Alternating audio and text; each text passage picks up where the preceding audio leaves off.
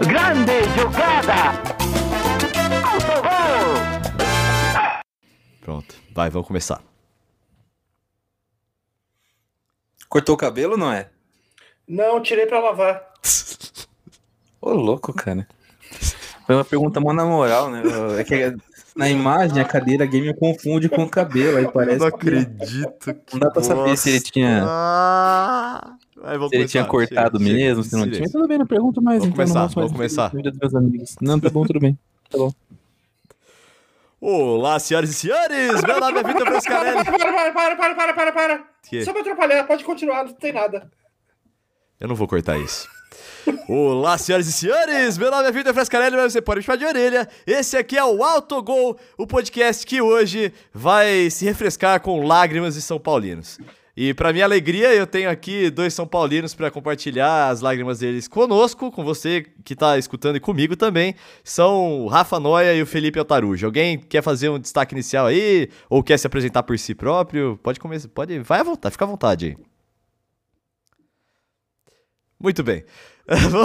então, se você tá aqui pela primeira vez no Autogol, não se esqueça de se inscrever, assinar, seguir, sei lá o que, que tá escrito aí no seu agregador de podcasts favorito, para você ficar por dentro de todos os episódios do Autogol aqui. É, hoje a gente vai falar um pouco sobre uma teoria que existe em que um campeonato pode ser. Não pode ser vencido nas oito primeiras rodadas, ele pode ser vencido nas oito últimas rodadas, porém ele pode ser perdido nas oito primeiras rodadas. Pera, pera, pera lá, Aurélia, pera lá, vamos lá, vai, Tá. vamos lá, vamos, vamos. Já, já, já, já começou, começou Esse- errado já. Primeiro bom, que não é teoria, é uma lei, né? É uma É, lei. exatamente. lei. exatamente. Come- Boa. só peraí. Teoria, se eu falo alguma coisa, é uma teoria. Se o Noia fala alguma coisa, é uma teoria. Se o Guardiola fala alguma coisa, é uma lei. E a lei do Guardiola diz o seguinte, Boa, é, contextualizando, né? boa, boa. É uma frase do Guardiola que está no livro Guardiola Confidencial, do jornalista Marti Perano. Ele acompanha os bastidores do, do Guardiola, né, da chegada dele ao Bayern de Munique e o primeiro ano do Guardiola no Bayern. Então ele faz. O livro é, é, inclusive, muito, muito legal. Recomendo É, é, muito a leitura. É, aliás, quem não sabe, o livro foi inspirado naquele quadro do Falsão, o Arquivo Confidencial. Exatamente. O jornalista viu aquele quadro e falou: Nossa, que quadro genial, vou fazer um livro desse sobre o Guardiola. Fazer um Eu não, arquivo tenho, eu não tenho essa confirmação, não tenho, essa- não tenho a, a oficialidade dessa notícia, mas eu com certeza essa é a Deixa origem do, do- um, do trabalho um dele. parêntese aqui. Deixa eu fazer um parêntese. A pessoa que conheceu a gente no episódio anterior, que a gente falou de contexto sociopolítico europeu e Eurocopa, tá ligado? Escutando esse podcast, esse começo de podcast, não acha que é o mesmo programa, tá ligado? Não acha, nem fudendo. É o mesmo, é que a gente, nosso humor varia, né? Sim. Mas enfim, é, o- no livro Guardiola Confidencial, o Marti Perano acompanha o- os bastidores do, do- do Guardiola no Bayern de Munique, e, ele- e é, é um livro muito legal, recomendo que, que vocês leiam, publicado no Brasil pela editora Grande Área, e, e, tem, e tem uma frase do Guardiola, que aí virou uma, uma referência, né? Que o título se ganha nas últimas oito rodadas. Óbvio que já falando de campeonato pontos corridos aqui, né?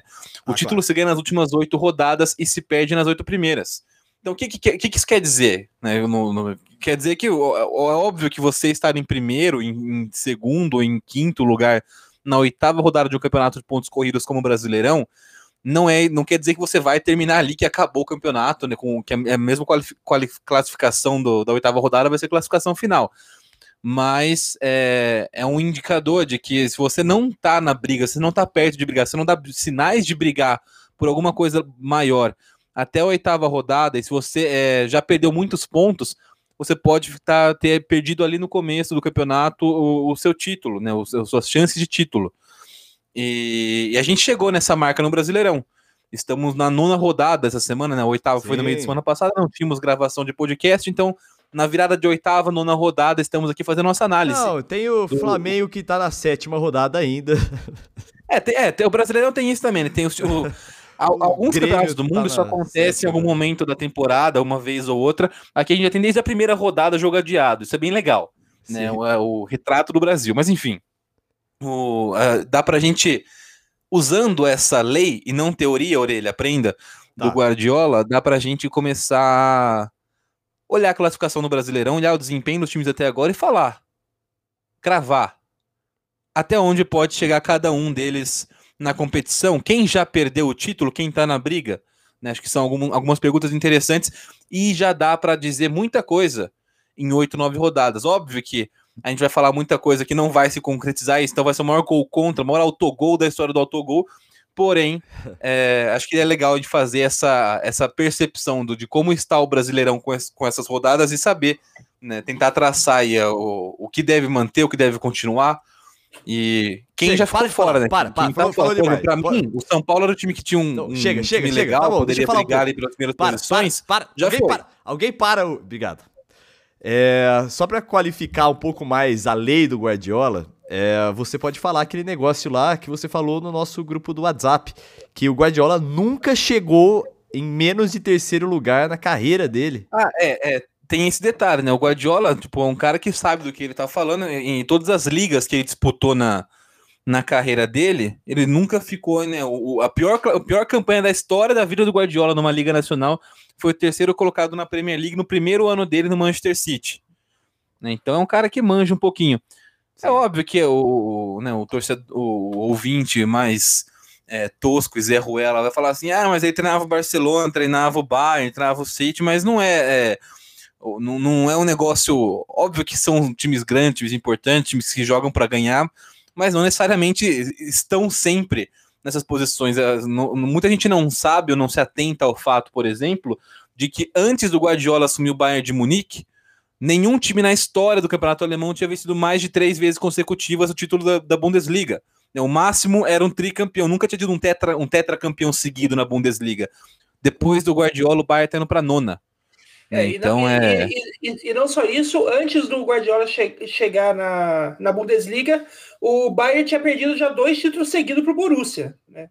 Sim, Te- teve título do Stuttgart um pouco antes, né? não, é, a gente vai buscar é, o, a- o Wolfsburg foi campeão também antes, né? O, Bayern, Uhum, tá- sim. o Bayern tinha sido campeão já quando ele chegou com, com o Heinz, mas era um, o, tinha uma marca, né? É pouca- é, nunca na história tinha tido um tetracampeão seguido alemão. É, então, e pra galera que acha que, tipo, ah, o Guardiola não faz tanta diferença assim, ele não é tão bom técnico assim e tal. O, desde que o Guardiola saiu do Barcelona, o Barcelona mantém a mesma base. Ainda é Messi, ainda é Busquets, ah, mudou, o, saiu o Xavi e o Iniesta. É, dois já- Messi talvez não seja mais. Talvez ele não volte da, da, da, da É, Copa América. então, mas eu tô falando, tipo, até, até esse ano, não tô falando pro ano que vem. Tá, tá, até, de- desde que o, Barce o, o Guardiola saiu do Barcelona até esse ano, a base do Barcelona era a mesma do time treinado pelo Guardiola. Quantos campeonatos é, espanhóis o Barcelona ganhou desde que o, o Guardiola saiu, né? Tipo, o time continuou a mesma base, o time não mudou tanto.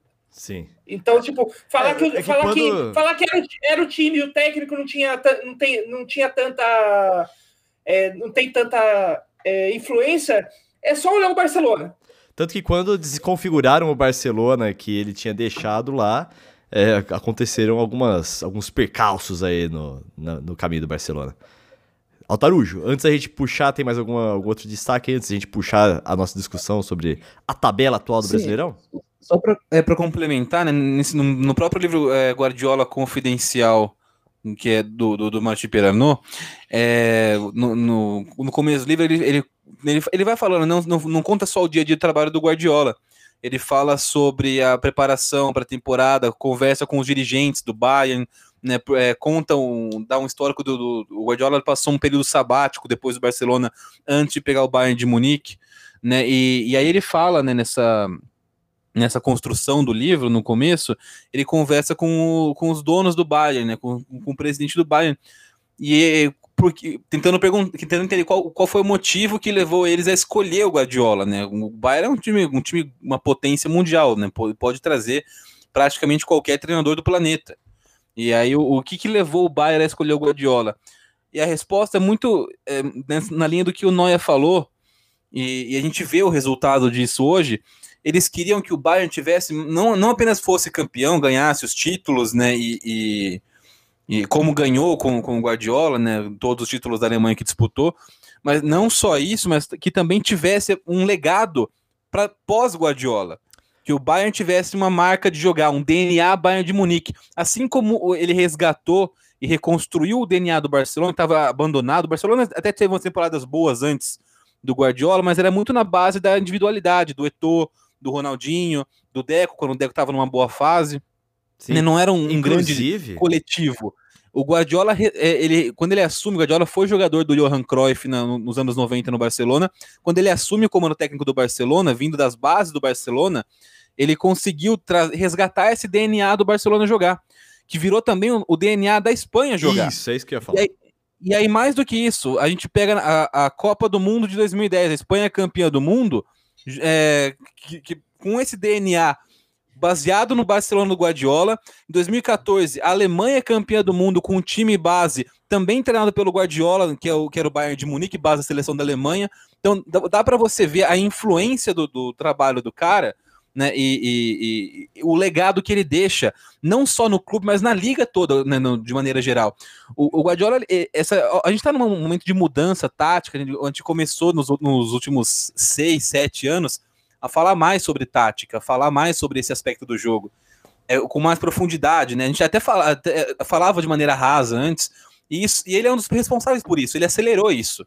Né? Essa mudança do futebol tático, futebol coletivo, é uma resposta também ao Guardiola. Óbvio que a gente, quando a gente fala isso, não é que o Guardiola é Deus, o que ele fala é, é, embora a gente tenha feito uma piada no começo do episódio, é lei e não sei o quê, né? o, o- a questão é que é, ele estimulou esse tipo de debate sobre o jogo. Ele estimulou outros treinadores a também desenvolver jogos legais. Então a gente vê hoje o futebol no mundo, né, na, na Europa, no, no- que, é o, que é o centro principal do futebol mundial, você vê uma preocupação cada vez maior com a questão tática, com a identidade de jogo, padrão, DNA, né, a forma do time se comportar coletivamente também em campo.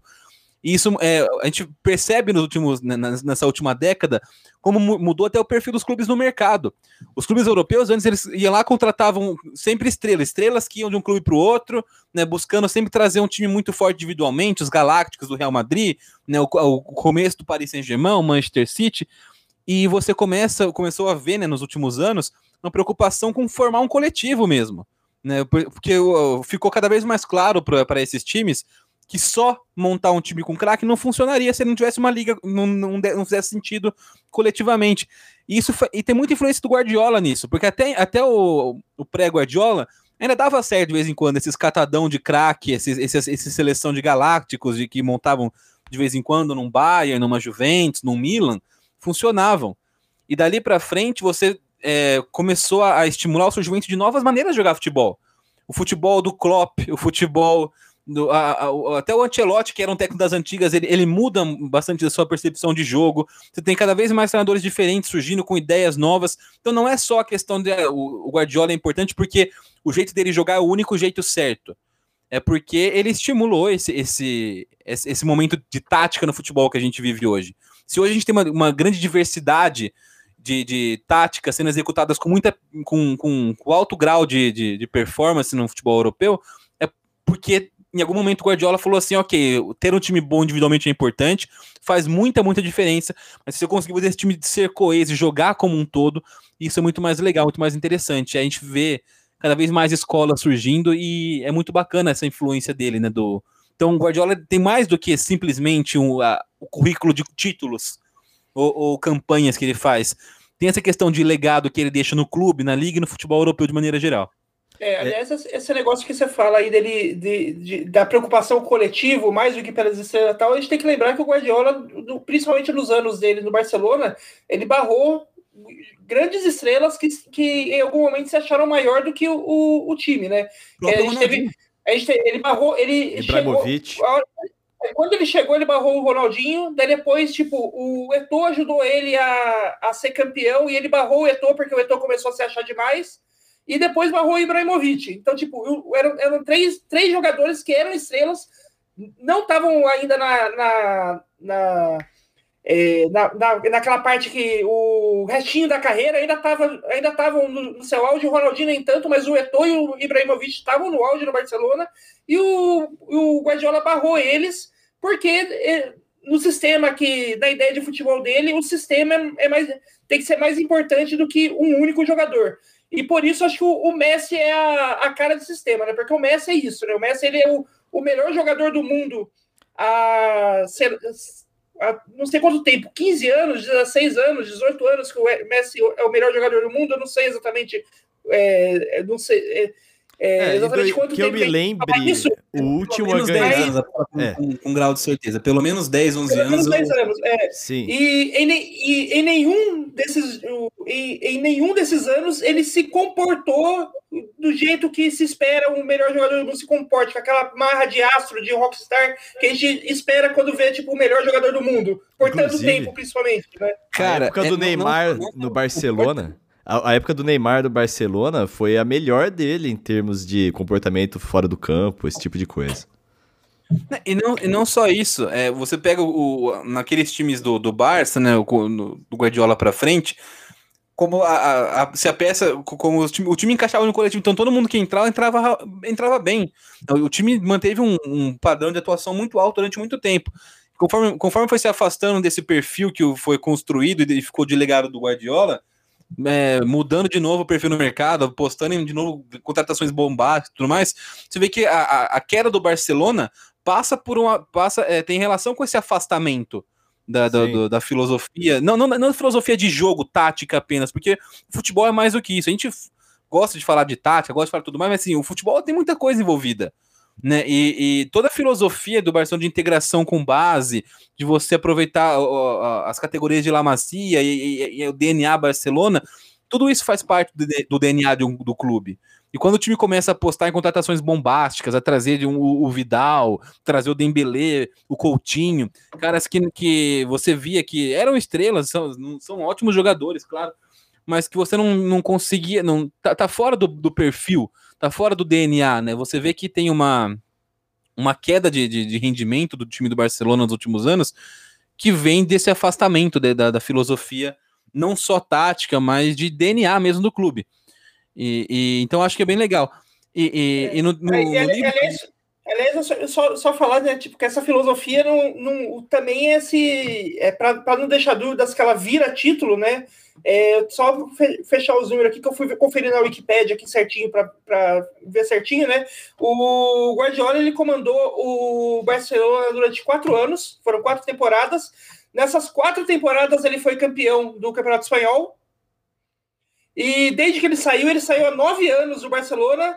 Nesses nove anos, o Barcelona foi quatro vezes campeão do Campeonato Espanhol. O Noé, eu Pois queria é. só lembrar aqui pra gente fechar o perfil do, do criador dessa lei, é que você lembrasse, puxasse da sua memória, que deve ser melhor do que a minha memória, sobre um texto que você fez há uns anos atrás sobre e se o Guardiola fosse contratado pelo Palmeiras. Mas era uma época que o Palmeiras estava muito ruim. Acho que foi em 2014 que você escreveu esse texto aí. Você lembra um pouco Ah, desse texto? Puta, eu, eu, eu, lembro no coisa geral, tipo, acho que o, o- nessa época o, o melhor jogador do Palmeiras era um meio-campista muito. Acho que era o Márcio Santos, o melhor jogador do Palmeiras, alguma coisa Nossa, assim. não era mais Santos, não. Mas você quer falar do Não. Márcio Araújo, talvez? É, Márcio Araújo, isso, Márcio Araújo. Esse mesmo. Que era o melhor meio-campista do Palmeiras, né? Sim. Tipo, É, é, nossa, cara, foi, foi um dos melhores textos que eu li naquela época lá. Foi muito bom. Vamos ver se a gente encontra esse texto aí pra deixar. É, é, linkado. é uma, é uma pena que eu acho que eu perdi esse texto totalmente, porque o, o blog que ele foi escrito não existe mais, e esse texto eu, não tinha ele na nuvem, eu tinha ele no- só no HD de um, de um Ah. notebook meu que, que quebrou, queimou o HD.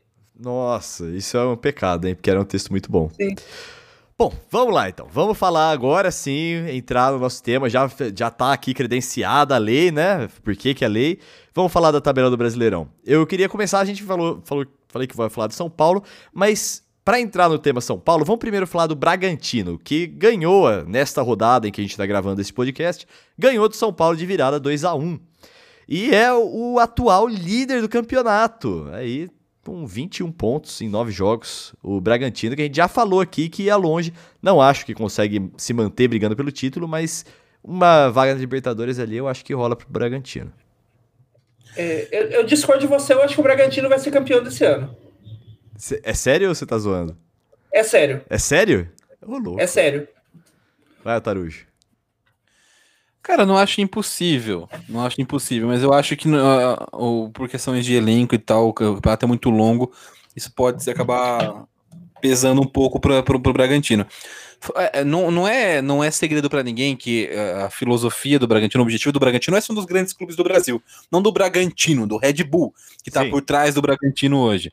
Né? Tem projeto, e, tem tudo isso. Tem um projeto, e assim, é um projeto totalmente pés no chão né? Que não é diferente daquele projeto que a gente já falou no fatídico Botafogo bicampeão da Libertadores em 10 anos, mas é um projeto que, que tem realidade, é um time com um potencial financeiro muito grande de investimento, e mais do que isso, é, e acho que é importante ressaltar o objetivo do Bragantino, embora óbvio que o Bragantino busque também o, o, o sucesso esportivo, não é esse o foco principal do trabalho do, do, do clube nessas primeiras temporadas, pelo menos. Né? Assim como não, não, é o não é o foco do Leipzig ser campeão alemão, ser campeão da Champions, não é o foco do Salzburg, embora ganhe todos os anos o campeonato austríaco, e não é o foco do, do Red Bull de Nova York também é, ser campeão de tudo. Né? É, é óbvio que isso faz parte de um projeto a longo prazo do clube, de ser vitorioso, mas mais do que isso, é você atuar como um, um, um, lá, um fomentador de mercado. É o perfil de contratações que faz o Bragantino não contrata jogador velho, o Bragantino contrata só jogador novo, com potencial de revenda. É, ou repasse para alguma outra, algum outro Red Bull. Né? Mas o, e, isso é assim né, no, no, no, Salzburg, é assim no Leipzig, que são os dois, os dois Red Bulls no, no, no centro europeu. Então você tem essa, essa filosofia de ter um time jovem, de ser uma potência não só dentro de campo, até mais do que dentro de campo, uma potência de mercado.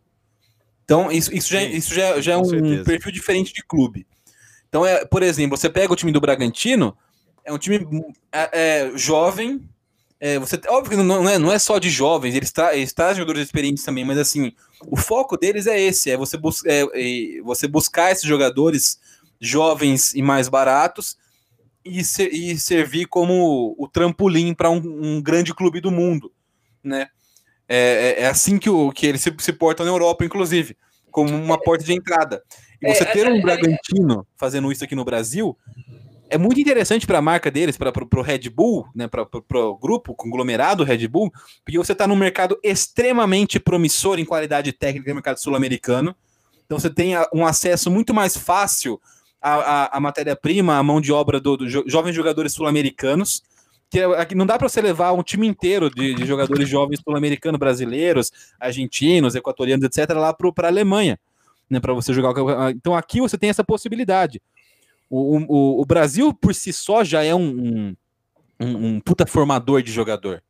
Né? Então você, o, o Red Bull estar aqui é estratégico. E aí, segundo, é, é, eles têm o, plano de, de, disputar a vaga Libertadores e tudo mais, cada, cada vez mais no, no, Brasileirão. Até o plano deles era que demorasse mais algum tempo, não era para esse ano já estar entre, né, na, na é, briga. Mas do, aí do... eu acho que entra aquela coisa, Altarujo, que o projeto dos outros times não é muito confiável, né? Exatamente. Eu ia falar, eu já falei aqui algumas vezes, né? O, o, o maior problema do futebol brasileiro são muitos, são muitos, mas é, que, que passa por várias instâncias e várias pessoas, várias instituições ao mesmo tempo, é a falta de profissionalismo. Né, é, você não tem profissionalismo no, no, futebol brasileiro, você não tem um calendário profissional, você não tem os clubes agindo de maneiras profissionais. Os clubes não são profissionais, começa por aí. Né, os clubes são, são clubes, são, são é, é, clubes tipo de, de, de, bairro. Os caras têm conselheiros, já, já falei isso umas três vezes aqui no podcast. Então você tem no, clubes do tamanho do Palmeiras, do Corinthians, do São Paulo, com, com ali um grupo de, de centenas, 200, 300, 400 conselheiros dando pitaco no time. São caras que não estão qualificados para gerir futebol. Eles não. É, é, é um monte de. Tio, é, é, sei lá, são os nossos tios, nossos, nossos avós, nossos pais, que falam um monte de bobagem assistindo jogo de futebol, só que com influência direta no dia a dia do clube. E, e, com influência direta no dia a dia do clube, porque eles são parte. Porque os clubes são, acima de tudo, políticos. Então não tem profissionalismo ali. Não, o, o, quando você tem eleição, você precisa de apoio de conselheiro. Conselheiro dá pitaco em quem tem que treinar, em quem tem que contratar, em quem tem que dispensar, em quem tem que multar. Né? E tu, tudo isso, né? Você vai fazer uma, uma, uma campanha, não, uma, uma, ação, né, do, sei lá, de, contra o racismo, tem que passar pelo conselho. Então, tudo isso atrasa o futebol brasileiro. O Bragantino não tem isso hoje. É uma empresa. Sim. Eles têm a marca, eles têm o perfil, eles têm o DNA, a missão e valores bem definidos deles. E não, não tem esse bando de Zé Ruela falando, e, e, ditando e influenciando na, nas decisões do clube, administrando o clube junto com o presidente. Isso não existe lá. Então, e, isso facilita muito o trabalho. É, é muito na linha do que o Noé falou, é aquele ditado: em terra de cego, quem tem olho é rei. Basicamente é isso. O Bragantino hoje é o clube mais estruturado do Brasil.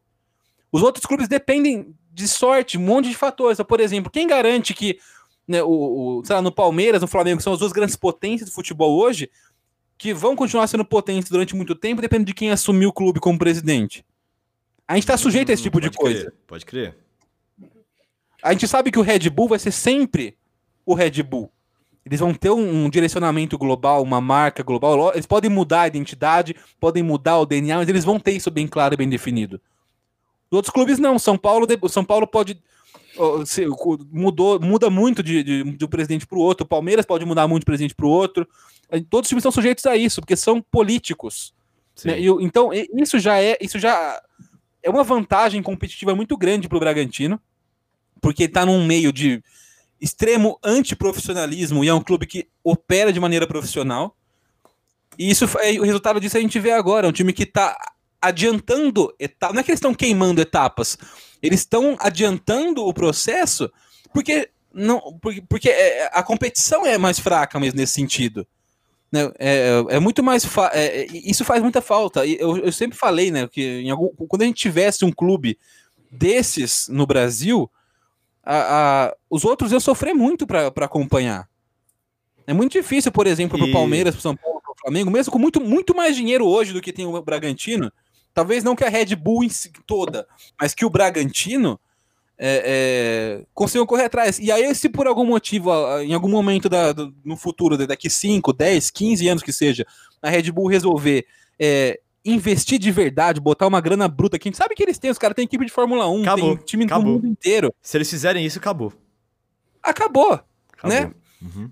E, e, e aí a gente fala, aí fala assim, ah, então por isso que eu sou contra o futebol moderno, o futebol moderno é uma bosta. Não- em- embora a gente, eu não goste dessa capitalização do futebol, desse, desse tipo de coisa, é nesse caso especificamente, é bem feito para os clubes daqui, cara.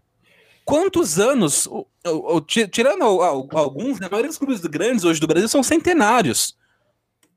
Anos de você, que você poderia ter tido uma organização decente, é, ano, oportunidades não faltaram de capitalizar, de juntar. E quando eu falo capitalizar, não é de capitalismo, de você pegar esse- o tamanho do seu clube e transformar isso numa vantagem competitiva. É, e não uma vantagem para enriquecer bolso de empresários, De dirigentes. de dirigentes, De, exatamente. de empresários, dirigentes, exa- exatamente. Né, Quando o- o- a gente pega, por exemplo, olha, olha o time do, do Boca Juniors, por exemplo, Eu- não, para não ficar só no Brasil. É inadmissível que um time do tamanho do Boca tenha, tenha passe pelas dificuldades administrativas é, e financeiras, por exemplo, que passa o Boca. Isso é olha o tamanho, é um time, é um time que é da América do Sul, mas é um time global, cara. Sim. né? É, é um, é um time que, que é relevante no mundo todo. Voltando O pro Flamengo, nosso... o Flamengo é um time continental, o Palmeiras, o São Paulo.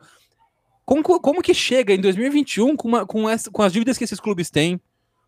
Né? O, o, o- e assim, o, o Palmeiras e o Flamengo hoje tem uma situação muito mais cômoda financeiramente, mas é o que a gente falou, basta uma troca de presidente por alguém menos responsável e acabou. Sim. E Altarujo, voltando aqui pro nosso pro, pro tema, pra dentro do cerne do tema. E aí, até onde você acha que o Bragantino chega neste campeonato baseado nas prime- nas oito primeiras rodadas? É um time que tem tudo para brigar por uma vaga na Libertadores da América. Né? Ele era um candidato para ficar entre, o- entre os- oito primeiros antes de começar o campeonato, mas esse começo de campeonato gabarita ele para ficar ali entre os, quem sabe, entre os cinco, quatro primeiros colocados. O Noé, E, a- e é o que, é o que- é o que o Noel falou. Eu não duvido que é um time que possa brigar pelo título. Eu acho que talvez em longo prazo isso po- pode fazer diferença uh, o, o, o elenco e tudo mais. E, o, por exemplo, o, né, a gente vai falar mais sobre o Palmeiras. Ah, né, eu queria pra- escutar pra- o Noia é, defendendo a tese dele de que o Bragantino vai ser o campeão. É, eu acho. Eu, ah, para mim, o, a minha tese é baseada no número que eu tô vendo aqui da tabela de que o Bragantino é o único que ainda não perdeu em nenhum, nenhum dos da- das nove rodadas. Então, tipo, isso para não perder em nove rodadas, isso para mim não é um time que vai só brigar pela Libertadores. Isso para mim é um time que tá brigando por título de maneira séria. Mas você não acha que tem um Mais vale natural ali no meio do, do campeonato? Hã? Não tem todo, todo time, e aí eu não sei se o Bragantino vai escapar, mas sem exceção passa por uma fase ruim do campeonato. É, provavelmente o Bragantino vai passar por isso, mas é, a partir. é, a- essa fase ruim parece que está demorando. Né? Porque é, você vê o Bragantino jogando, É. não parece que essa fa- fase ruim vai acontecer tão cedo. Eu lembro E do assim, se ele- Corinthians. Se ele, se ele passar por essa fase ruim, é, todo mundo vai passar, como você falou. E Sim, é- é- é o- a chance do time que não perdeu, é, que ainda não perdeu, é, passar por essa fase ruim e continuar no topo é maior do que a de um time que já tem duas, três derrotas ali antes de chegar nessa fase. Eu lembro, em 2017 a gente falava do Corinthians isso, que o Corinthians teve aquela, aquela arrancada, né, que somou pontos que fizeram ele ser campeão até o final, né, apesar de uma fase horrível no final, e que a gente sempre falava assim, não, agora vai perder, agora vai perder, e nunca perdia, né, demorou muito pra começar a perder. É, mas- são casos meio diferentes, porque o, a gente, o, aquele Corinthians não tinha a mesma qualidade de jogo, a mesma, a mesmo, o mesmo padrão que tinha o que tem hoje o Bragantino. O Bragantino de hoje é um time que joga mais do que o Corinthians de 2017. Óbvio que isso pode mudar, o campeonato é longo, o time pode parar de jogar, mas em nenhum momento, por exemplo, em 2017, mesmo quando ganhou vários jogos, o Bragantino, o Corinthians jogou melhor do que o jogo Bragantino hoje. O próprio Palmeiras campeão com o Felipão, né, no o 2016, 18, eu não lembro, não, 18, 18. foi o Cuca 16 foi o 2016, Cuca, foi então isso. 2018, né? 2018, Palmeiras campeão com o Felipão. É, não, era um, não era um time que jogava um bom futebol e um campeonato que sobrou mais ou menos ali. Sobrou pro time que tinha mais elenco, que teve uma sequência de jogos é, boa, não, uma, uma tabela favorável ao momento do campeonato. Né, não é, não- isso não é, ah, você tá, tá tirando. Não, é mérito do Palmeiras né, ter o elenco, ganhar O mais jogos. Jogou e- com nenhum time reserva, inclusive. Boa parte desse campeonato. nenhum, nenhum, time do, do- nenhum time é campeão brasileiro sem mérito, isso não existe. Né? Mas é, o, o fato é que aquele ano não tinha um competidor que pudesse, que pudesse tirar o título do Palmeiras. Talvez o Palmeiras, é, em outros anos, com aquele time, com, aquele- com aquela, com aquela estrutura, aquela, aquela equipe, não conseguiria né, brigar pelo título. Mas como foi campeão. Então você, o, o que joga hoje o, o Bragantino é o jogo de um time campeão. Acho que, é acho que é, e aí é, é legal que quando a gente fala de resultadismo no futebol, é, é um pouco disso. A gente, a gente não pode bater o olho na tabela e falar: olha, a- o, o Bragantino tem mais pontos hoje, ganhou mais jogos, então ele é candidato a título. Não, ele é candidato a título porque, além de ter pontos e mais jogos, é hoje o melhor futebol do Campeonato Brasileiro, com sobras. É, e, e assim, é e uma. E, e acho que uma realidade aí que, que é. que talvez vai, vai doer na, no ouvido de, de muita gente aí, que o Bragantino é o melhor futebol hoje do, do Campeonato Brasileiro e ele não faz nada de muito diferente do que literalmente qualquer time na Europa. Porque o, o estilo de jogo, de, de jogo do Bragantino é, é, é muito é, é, tipo, tá muito acima do que a gente vê aqui no Brasil, mas não é tão diferente do que times medianos na Europa fazem. Tipo, o, o próprio Red Bull lá da, da Alemanha, a Atalanta, o, a Sampdoria na Inglaterra, o Sevilha na, Não, na Espanha. Sampdoria É na Inglaterra, não. Sampdoria é da Itália. Não, Sampdoria na Itália, é. A Sampdoria e, e o Atalanta na Itália, né? O, tipo, o, o, o Ajax na Holanda. O jogo hoje, quando você é um time, um time mediano, é, hoje você, você faz tudo aquilo que o, o Bragantino está fazendo e está postando, que é, é ala rápido e, e com, com drible para chegar, no- chegar na área e cruzar para o atacante Saudades, Arthur. é, é, é lateral que, que, que, que sabe defender, mas que também, quando precisa chegar no ataque, é meio campista que não.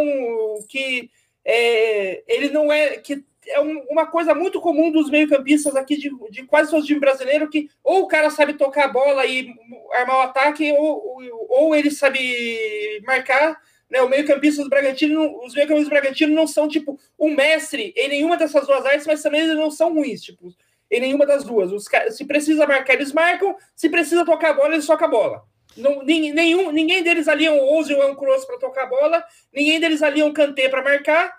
Mas todo mundo sabe fazer o, mínimo do- das duas coisas. Então, tipo, isso, isso é o futebol moderno, isso é o mínimo que se exige. O Bragantino ele tá fazendo o mínimo que o futebol moderno hoje exige e tá sendo muito acima do que qualquer time brasileiro. Deixa eu fazer uma pergunta pra vocês, e talvez a torcida palmeirense, lembrando que eu sou palmeirense, fique brava comigo. Rony ou Arthur? Vai, Altarujo. Ah, cara, é- é- são jogadores meio diferentes, né? É difícil você. Ah, eu. Não, eu- o- a, minha, a minha opinião é que, tipo, a, a gente não precisava ter comprado o Rony, era só manter o Arthur. Mas eu acho, não, acho que não, que são muito diferentes. E o Rony, pro, pro, para o time que joga como, como o Palmeiras joga, é muito importante. Talvez nesse, nessa, nesse time do Abel Ferreira, o Rony seja um cara mais é, importante, mais coeso com o time do que seria o Arthur. O Palmeiras que tem como principal arma, como principal força, um contra-ataque muito bom, muito mo- mortal mesmo contra, contra o Palmeiras. Nenhum time da América do Sul con- contra-ataca tão bem quanto o Palmeiras contra-ataca. Isso é muito mérito do Abel Ferreira. E para isso, ter um cara com as características do Rony é fundamental. E é o que a gente estava falando no começo do episódio. A gente falou de Guardiola e muito também do que o Noé falou agora no último comentário dele. É, o, o- o futebol, ele é coletivo hoje. Então, você pegar individualmente, o, o Arthur talvez seja mais jogador do que o Rony.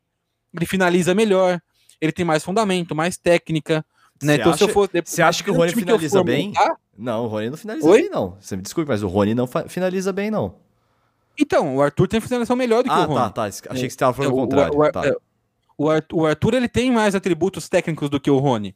Mas as características do Rony, se eu for montar um time como o Palmeiras joga hoje, eu priorizaria um cara como o Rony.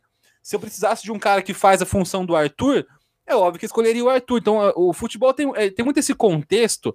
Não dá pra você pegar um cara é, e, e- pegar dois jogadores e, e falar assim. Você pode, né? Você pode cogitar, você pode falar assim, ah, quem é melhor, né? Absolutamente. Pra mim é o Arthur.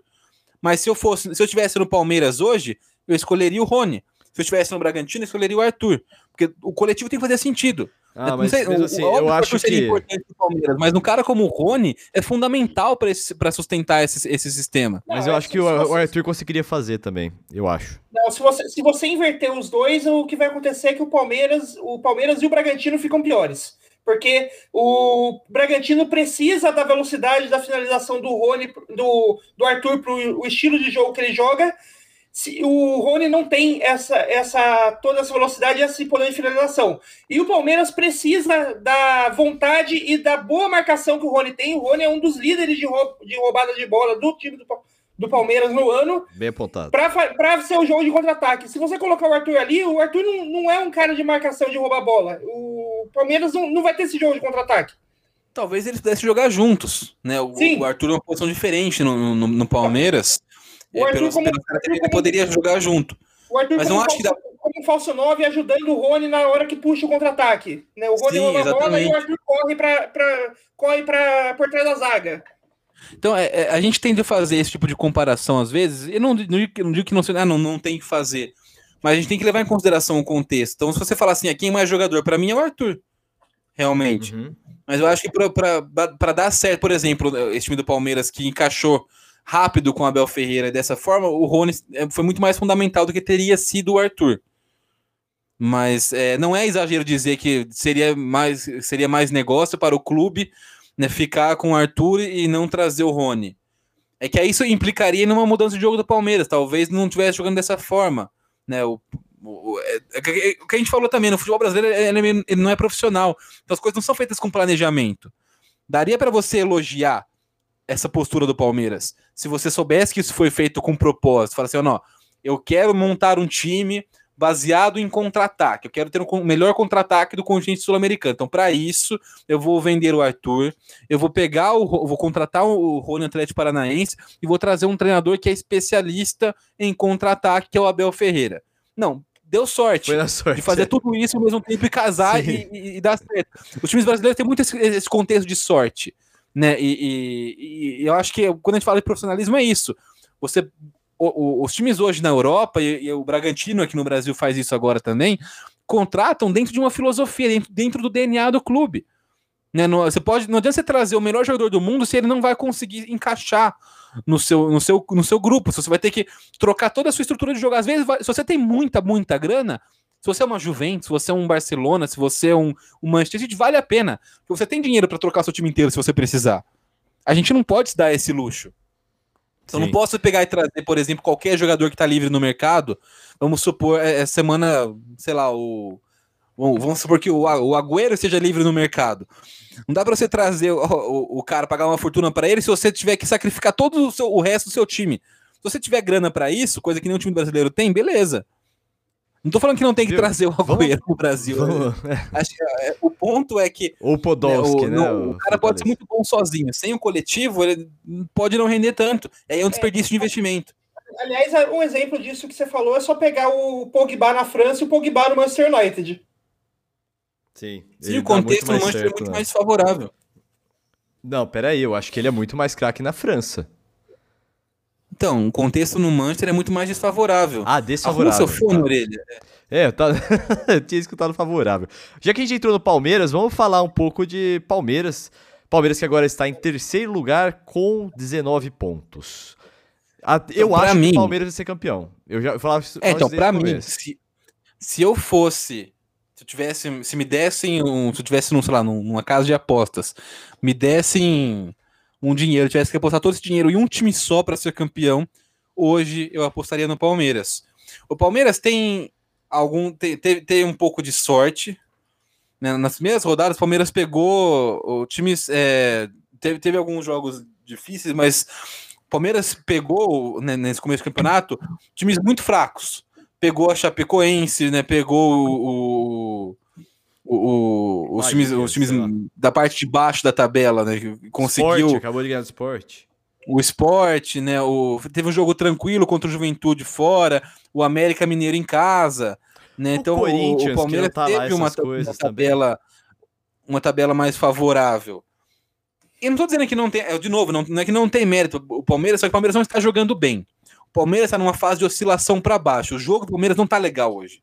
Você vê o time jogando, não tem um desempenho bacana, não tem um, um- padrão é, bem claro, tá sofrendo para se encontrar. Mas até, eu não acho que o Palmeiras vai ficar pior do que isso. Pelo contrário, eu acho que vai, vai voltar a melhorar.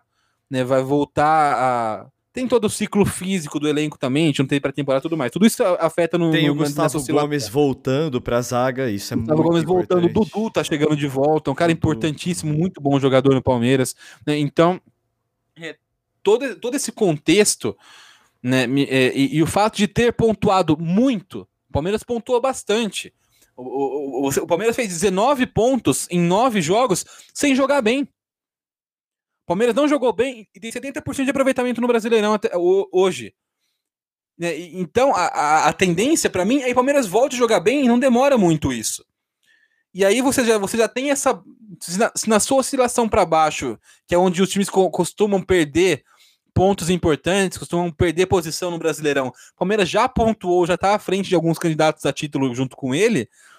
eh, Eu acho que a tendência é que ele tenha um, um, um, não, um embale em algum momento. E aí, com todo o potencial financeiro, um elenco grande que tem o Palmeiras, não tem mais a Copa do Brasil, foi eliminado, então é um torneio a menos para ocupar calendário. Sim. Todo esse contexto, para mim, coloca o Palmeiras como o grande favorito hoje a ser campeão brasileiro. Noia. É, Aliás, eu, aliás, eu queria, usando a mesma metáfora que você falou ali, ali de tipo, se eu tivesse um dinheiro para apostar todo o dinheiro em quem vai ser campeão e tal, é, eu, eu, eu entendo a sua aposta no Palmeiras, mas eu ainda apostaria no Bragantino pelo motivo de eu não vejo os dois times, o, o, o Bragantino e o Palmeiras, as chances de ambos deles serem campeões tão diferentes. Eu acho que os dois têm mais ou menos a mesma chance de sair campeão. Só que a, o retorno que eu vou ter numa aposta, se eu ganhar no Bragantino, vai ser muito maior do que o retorno que eu vou ter que aposta apostando no Palmeiras. Isso é verdade. Vamos. Mas assim, Ah, pode É, mas assim, é para deixar claro, eu acho que é, hoje quem ainda disputa título são os quatro primeiros. Então, fechando agora os Braga- quatro primeiros, a gente tem aqui, ó, o Red Bull Bragantino tem o Atlético em segundo com 19 Pontos em oito jogos, então ainda pode passar aí o Red Bull Bragantino, né? É, quem que tá jogando contra o, o Grêmio agora? É, o, o- não, o Atlético não tá jogando agora não. O Grêmio tá perdendo do Atlético Goianiense, inclusive. É, então, é, se o Atlético tá, tá fazendo uma boa campanha aqui, é um time estruturado também, gosto do Atlético é, Paranaense. E aí, fechando o G4, tem Atlético Mineiro, né, que com as contratações de Hulk, É, contratação do Cuca como treinador, que é um cara já vitorioso em termos de campeonato brasileiro. É, disse que Assim, vai. Tá, tem aí a cancha para disputar, né? Olha, assim, desses quatro, quem eu, quem eu acho que não vai ganhar, que não vai ganhar, assim, que eu, que eu não acredito que é que vai levar o título, é o Atlético Mineiro. Mas é, são os quatro que eu acho que vão estar disputando até a última rodada. Eu acho que o Flamengo tá. Eu, eu tiro, eu tiro o Atlético Paranaense e coloco o Flamengo nesse grupo. Pra mim, os quatro candidatos a título hoje são Bragantino, Palmeiras, Atlético Mineiro e Flamengo. O Flamengo tem dois jogos a menos, né? Sim. Ele tá, sim. ele tá atrás no. Eu tô, no- tô com a tabela aqui, posso falar pra vocês. Eu, é É, que- é, eu, não, eu não acredito no Flamengo, não, porque o Flamengo ele tá numa, num- numa uma fase aí de, de dois, três jogos, e é tudo que a diretoria precisa para mandar o Rogério Senna embora. É, é o que eu já falei aqui em alguns algumas outras edições do, do, do Autogol. Pra mim, o maior adversário do Flamengo, é, além do Palmeiras, é ele mesmo. Porque eles estão loucos pra trocar treinador no meio do campeonato, eles estão desesperados. Eles estão, cara. é, É, ali- ali- aliás, aliás, hoje, vontade de, de, de, mandar o Rogério Senna embora. E pra mim, aí eu acho que é você colocar uma pedrinha em cima e falar assim, ok, tchau. Aliás hoje, hoje, no dia que a gente está gravando, o, que é o, o domingo, dia 4, né? Um dos trending topics do Twitter era o do Rogério Senna da torcida pedindo a cabeça do, do Rogério. Sim, a, to- a torcida não quer, o, o clube não quer, né, os, os jogadores não, perdão, os jogadores acho que gostam do Rogério, até onde eu sei. A, a diretoria não gosta do Rogério Senna, a torcida não gosta do Rogério Senna. Então, isso pra mim. Mas você não acha que é, É um importante fator a que- identificação? Oi? Não é importante a identificação do, do treinador com o clube? Não, é um Como, fator. como assim? Tipo, porque assim, eu acho que existem jogadores, por exemplo, o aquele paraguaio que tava no Corinthians, esqueci o nome dele agora. O Romero. Correr, o Romero, por exemplo, ele não daria certo nem no Palmeiras, nem no São no Paulo, é. E mas o Corinthians ele deu certo, mas é por causa da característica da torcida, característica do clube, DNA do clube. Você não acha que isso também é um fator importante? Não, não nesse caso. Óbvio que isso, isso pesa muitas vezes. Mas, por exemplo, no caso do Romero, ele é um cara famoso por ser aguerrido, por ser, por, né, por, por ter raspo, não desistir das jogadas. Qualquer clube do Brasil gostaria de ter um cara desses aí. É, na, na Né? real, na real, o Romero é um cara famoso por ser irmão de um, de um outro cara que tem o mesmo, que tem o mesmo sobrenome que, é- que joga muito mais bola. E Sim. que todo mundo acha que o, que o Corinthians é- é- é- er- er- errou. Na, é, tipo, ele- o Corinthians queria con- contratar outro Romero, que é o que joga bola, o Oriol Romero, né? E acabou ficando com, com o irmão. É o, o- Não, é o, é o, o que veio porque é o Angel Romero. O Romero, Isso. sim, e o que joga, e o que joga bola, que, que, que é o que Oscar, continuou. Oscar Romero. Oscar Romero, isso. O irmão que gêmeo do, o- do Romero. É. Eles são gêmeos idênticos. né? Isso, mas eu acho que essa questão que o Noé falou pesa mais do que identificação. Né? Porque em qualquer clube que ele fosse, isso também foi um problema no Corinthians, haveria essa sombra de essa, essa que começa como um meme, mas vira como uma cobrança de verdade que o, o, o Corinthians contratou o irmão gêmeo errado. né? Em Sim. vez de trazer a Paulina, trouxe a Paola Bracho. Basicamente, foi a, a impressão que, que, que fica é essa. E, e mesmo no Corinthians, né, com quem o, o Corinthians, o Romero foi campeão, ele não, é, ele, a torcida não era tão fã né, do, do futebol do Romero, porque não é um futebol lá vistoso mesmo. né? Então eu, eu acho que a gente cria umas. umas Não, mas traz isso de volta pro Rogério universais. Traz de volta pro Rogério Oi? Traz de volta pro Não, a Rogério gente, a, gente cria uma, não, a gente cria umas verdades universais e, e tenta depo- a- ajustar a realidade à nossa teoria, e não o contrário. Né? Então eu acho que o Romero não deu certo no Corinthians, não daria, assim como não daria em outros clubes. Né? É que ele deu sorte de estar no Corinthians, time que, onde ele conseguiu ser campeão em algum momento. Isso, isso ameniza um pouco. Se ele tivesse no Corinthians hoje, seria tão criticado quanto qualquer outro jogador que estão lá sendo criticados todo dia pela torcida. Né? Então acho que o, o resultado influenciou mais do que o futebol do Romero em si. E com o Rogério Senna também acho que não, não, não tem nada a ver, cara. O, o, o, o Rogério Senna é um cara que é treinador desde 2017. Aí você contar que em 2017 ele treinou o São Paulo, não conta. A gente tira o ano 2017, conta só a partir de 2018. Em três anos de treinador, ele, ele ganhou três estaduais, dois no Fortaleza e no Flamengo. Ganhou um Brasileirão da Série B no Fortaleza, dificílimo. O Fortaleza nunca tinha ganhado a Série B antes. Ganhou uma Copa do Nordeste no Fortaleza também inédito. Um Brasileirão no Flamengo. Então, são, é um- uma, um- uma lista longa de títulos em três anos de carreira. Sim. Né, é, é, e assim, é um treinador que não só. E de novo, não são só os times, os times dele jogam bem. O Flamengo oscila, como qualquer clube oscila. A gente, tá, a gente fala muito de calendário. Olha quantos jogos fez o Flamengo. É que o Flamengo acha que, por causa de, depois daquele, da etapa Jorge Jesus, né? O Flamengo achou que era um time é, imbatível, que eh, tem que ter o. Não sei se o Jorge Jesus conseguiu tirar tudo isso aí. Se foi. Eu acho também que foi um pouco de sorte terem contratado ele, não pelo projeto. Mas, por exemplo, quando era o Abel Braga, também ele não conseguiu tirar é, o suco desse time, né? Depois começou a, a, a impressão oscilar, que dá é que não importa quem chegue ao Flamengo hoje, Orelha, não vai conseguir treinar se não for o Jorge Jesus. Uhum. Essa é a impressão. Né? É, porque ficou. Mas eu acho que se o Jorge Jesus voltar, também não vai conseguir, cara. Ele não vai conseguir fazer aquele né, time de né, novo. Então, eu, eu, eu ia falar, porque o que ficou, o que a gente tem de fazer isso não, com tudo. Futebol mais especialmente, mas com tudo o brasileiro faz isso. É a memória afetiva. Né? O que ficou do, é, é, o time que ganhava. Porque na, na época que o, o Jorge, Jesus, estava no Flamengo, os outros times do Brasil todos eram ruins. Ruins no sentido tipo de futebol coletivo, qualidade do jogo. Não tinha um time que jogava futebol bacana. Hoje você tem vários times que têm um, um jogo legal no Brasil. É, e, e, ganhou. a galera pode Flamengo. até falar do, da Libertadores, mas vale lembrar que o Flamengo passou nas oitavas de final nos pênaltis, né? Então, mais sorte do que juízo. E também a final, vamos combinar, foi mais sorte do que juízo também, né, cara? É, o, o, o, que fi, o que ficou foi aquela, aquele massacre em cima do Grêmio no Maracanã. O Grêmio com um treinador extremamente limitado, que é o Renato Gaúcho, né, já numa fase de descendência no time do Grêmio. É, e, e, então você ficou essa memória afetiva de um Flamengo que não tinha competidores à altura. Né, o mais próximo de, de competidores à altura que tinha na, no continente inteiro era o River Plate era, era, que era o, o melhor time do, do, do, do, do continente, mas com dois gols, né, relâmpago, um atrás do outro no final do jogo, o Flamengo ganhou um jogo. E só. Sim. Uma final em jogo único, tudo, mas então é, talvez fosse uma final com jogo no Monumental, um jogo no Maracanã, não fosse nem com a Libertadores da América. Sim. É, então. Então, é, não, tudo, não todo quero. contexto é favorável. Criou-se uma mística. Sim, então, não, não tô é, falando também. Não tô falando também que o time do Flamengo não é bom. O time do Flamengo é bom principalmente atacando. É, é, é, um ótimo time, né? Eu só acho que o, a torcida do Flamengo tá, tá esperando uma coisa imbatível, enquanto não é imbatível, né? É, é, é real que a torcida do Flamengo. Isso, junto com o Palmeiras. É o melhor time do Brasil. Tipo, é, agora imbatível ninguém nunca vai ser. Não, né? Você é, pega. A, a real é que a torcida do Flamengo olha pro Flamengo e enxerga o Manchester City. É, boa, boa. Isso mesmo. É isso mesmo, Noé. É isso, é muito isso. Pode crer. Então, mas é, nem isso, porque o Manchester City também tem, tem competidores à altura na Inglaterra. Sim.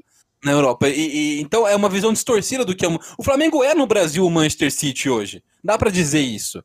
É um time com muita grana. Então, mas, é um mas, que, mas o que, que eu tá acho no que top 2. Mas o que eu acho que a torcida olha pro, pro Flamengo e enxerga o Manchester City não é o Manchester City na realidade do Brasil, é o Manchester City literalmente. Isso. Acha que o, o Flamengo tem, tem futebol. Se tiver o Jorge Jesus no comando, o Flamengo tem futebol para bater com os melhores clubes da Europa. Não, ele acha mas que é, se tiver o Jorge aí, Jesus cara... lá, ele tem futebol para chegar na final da Champions League, tá ligado?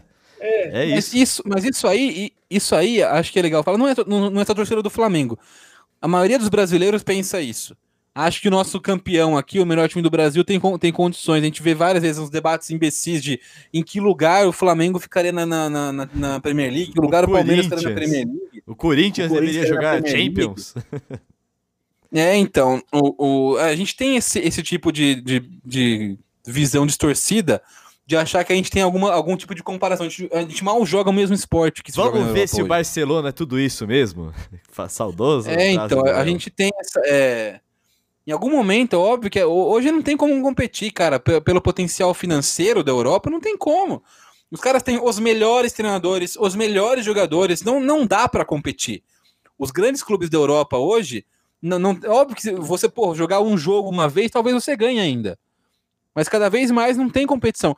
O, o Mundial de Clubes hoje, por exemplo, é a mesma coisa você pegar um campeonato do, de basquete, botar o campeão da América do Sul, campeão, não, campeão da NBA. Não, não, é, é, quase outro esporte, é muito diferente o nível. Sim. O futebol europeu está para o futebol do mundo como a NBA está para o basquete do mundo. Sim. Concordo. E- A- agora e- deixa eu- Então a gente, tem, a gente tem que tomar esse cuidado com esse tipo de comparação. E eu não acho que seja só a torcida do Flamengo. Infelizmente, a gente vê muito jornalista fazendo isso. Ó, Os caras falam assim: é, porque o- esse time aí, o- esse Robertson aí, não seria titular no Brasil. Porra, cara!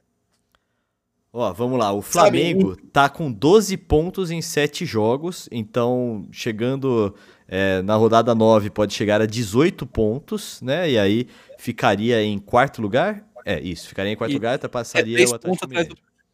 Virtualmente tá três pontos atrás do Bragantino. Pra mim tá na briga.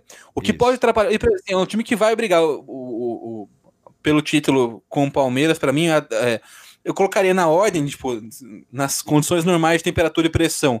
Ordem de favoritismo hoje: Palmeiras, Flamengo, Bragantino e Atlético Mineiro. Só que o, o problema do Flamengo é isso que a gente falou.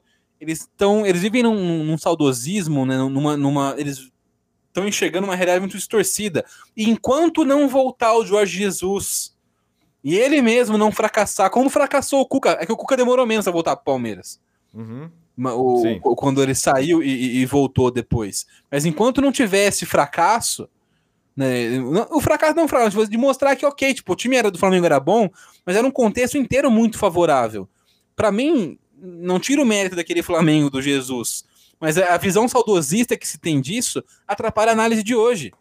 Né? É, é- é irreal pensar que, é, até naquelas condições, se botasse, por exemplo, não tinha, não tinha naquele campeonato uma competição para o Flamengo como, tem, como hoje tem o Palmeiras, o, o Bragantino, o Atlético Mineiro, né, o, o, o Fortaleza, que óbvio que não é uma potência brigar por título, mas é um time que joga um futebol bem jogado. né, Você não tinha isso no Brasil naquela época. É, em tese tinha o Palmeiras, mas em tese porque 2019 foi. Cara, o Palmeiras do Filipão ainda, não era É, naquele era- momento? Foi um ano ruim. Não, não, é, não, não tinha como, realmente não, não fazia frente ao jogo. Sim. né, Não, não, não, não tinha comparação, não, não tem comparação, não tem comparação o jogo do, do, do, Filipão com, com o Jorge Jesus hoje. Na E, avaliação. e, o- e aí a gente volta ao futebol europeu, só para só pra, Tá. ah, fechar o ciclo. O Jorge Jesus, que aqui chegou e montou um time para ser campeão de tudo no, no futebol sul-americano, lá é um técnico ok, medíocre, meia boca. Sim. a sim, volta é dele ao mesmo. Benfica deixa isso bem claro. Ele saiu de lá como um técnico. E quando eu falo medíocre, não é no sentido pejorativo. É médio. Ele saiu de lá como um técnico ok, mediano.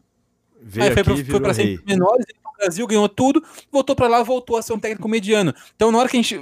Isso, um técnico mediano em uma liga mediana da Europa também. Sim. né? Ele, ele não tá. Não é que ele foi, teve uma campanha mediana no. no, no, sei lá, na, na, na Juventus e terminou em quarto no italiano, não.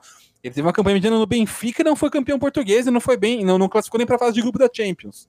Sim. Perdeu pro Abel Ferreira, Né? inclusive. Então, isso é legal pra gente falar quando na hora, de, na hora de comparar futebol brasileiro com futebol europeu, ter isso bem claro. Aqui, é o que a gente falou do Bragantino e vale pro Jorge Jesus, vale pra qualquer coisa. Qualquer coisa que você faz um pouquinho dentro da sua obrigação, do mínimo que você tem que fazer, já é mais do que a média. A média não faz o mínimo.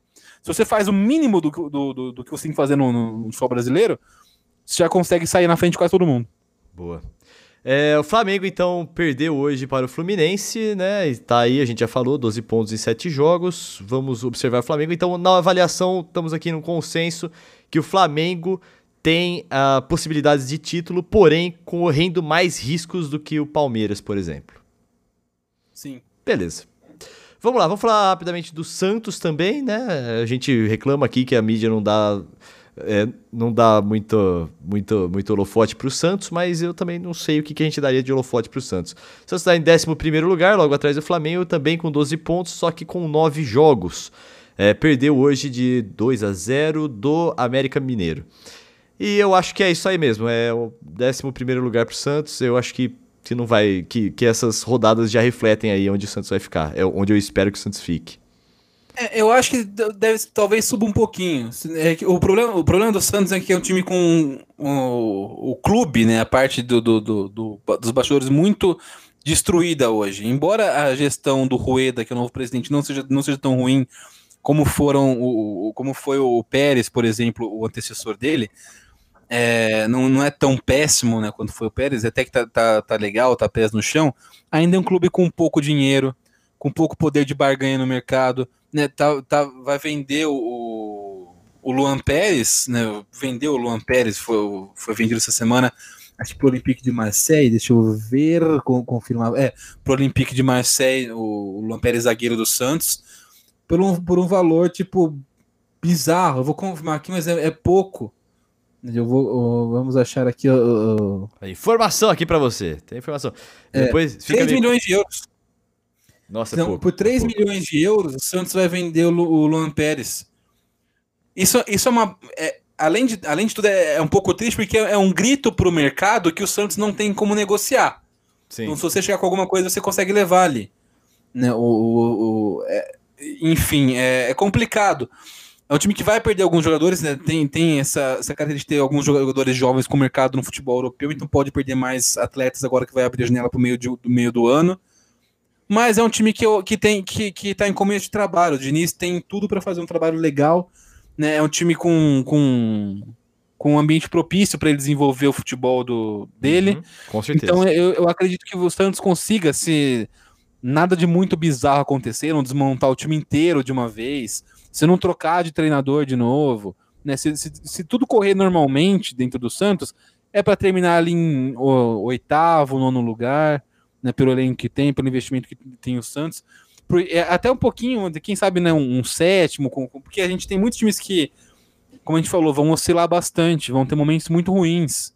Né? E, e a gente está em nove rodadas, já teve um monte de, de várzea, de troca de treinador e tudo mais no Campeonato Brasileiro. E a tendência é que isso seja cada vez é, maior daqui para frente. Né? Então, se o Santos é tudo certinho, para mim pode ficar com alguma tranquilidade ali entre os nove primeiros, pelo menos, do, do, do Brasileirão. É, Noia, seu take sobre o Santos. Então, eu acho que o Santos é, depende muito da jornada de transferência. Essa jornada de transferência pode ser um. pode fazer com que o Santos vire 880, né? Se o Santos conseguir manter uh, o time, perder, sei lá, um, dois, além do Luan Pérez, mais um jogador, tal, mas manter, conseguir manter a base do time que tem hoje, eu acho que ele se mantém aí nessa, nessa faixa de posição que ele está, com sorte, dependendo do, dos resultados dos resultados e tal, briga ali para quinto, sexto, sexto lugar para ali para conseguir uma vaga na, no, na Libertadores ali para no no mata-mata da, do, da fase, antes da fase de grupos, na fase pré-libertadores. É, com minha, sorte. Na minha com opinião, sorte. Se, se, é. o time, se o time manter se o, agora, se acontecer uma debandada como, como a saída por, por essa micharia do Luan sugere, né? É, eu acho que o Santos briga para cair. Briga para não cair. Se tiver uma demandada como. Eu como acho. Pa parece que pode acontecer. É, eu acho que não sai daí, não, viu? Décimo primeiro lugar, eu acho que é exatamente. Vai acabar aí. Vai, é, é daí, daí não sai. Bom, aí a gente tem o Juventude em 12 e o Corinthians em 13. Corinthians do Silvinho aí, que empatou novamente, né, em 1 a 1 com o Internacional, que está logo abaixo, inclusive. Corinthians, eu acho que a torcida tem que se contentar aí, porque eu acho que não vai para muito mais para cima do que o 13 lugar mesmo.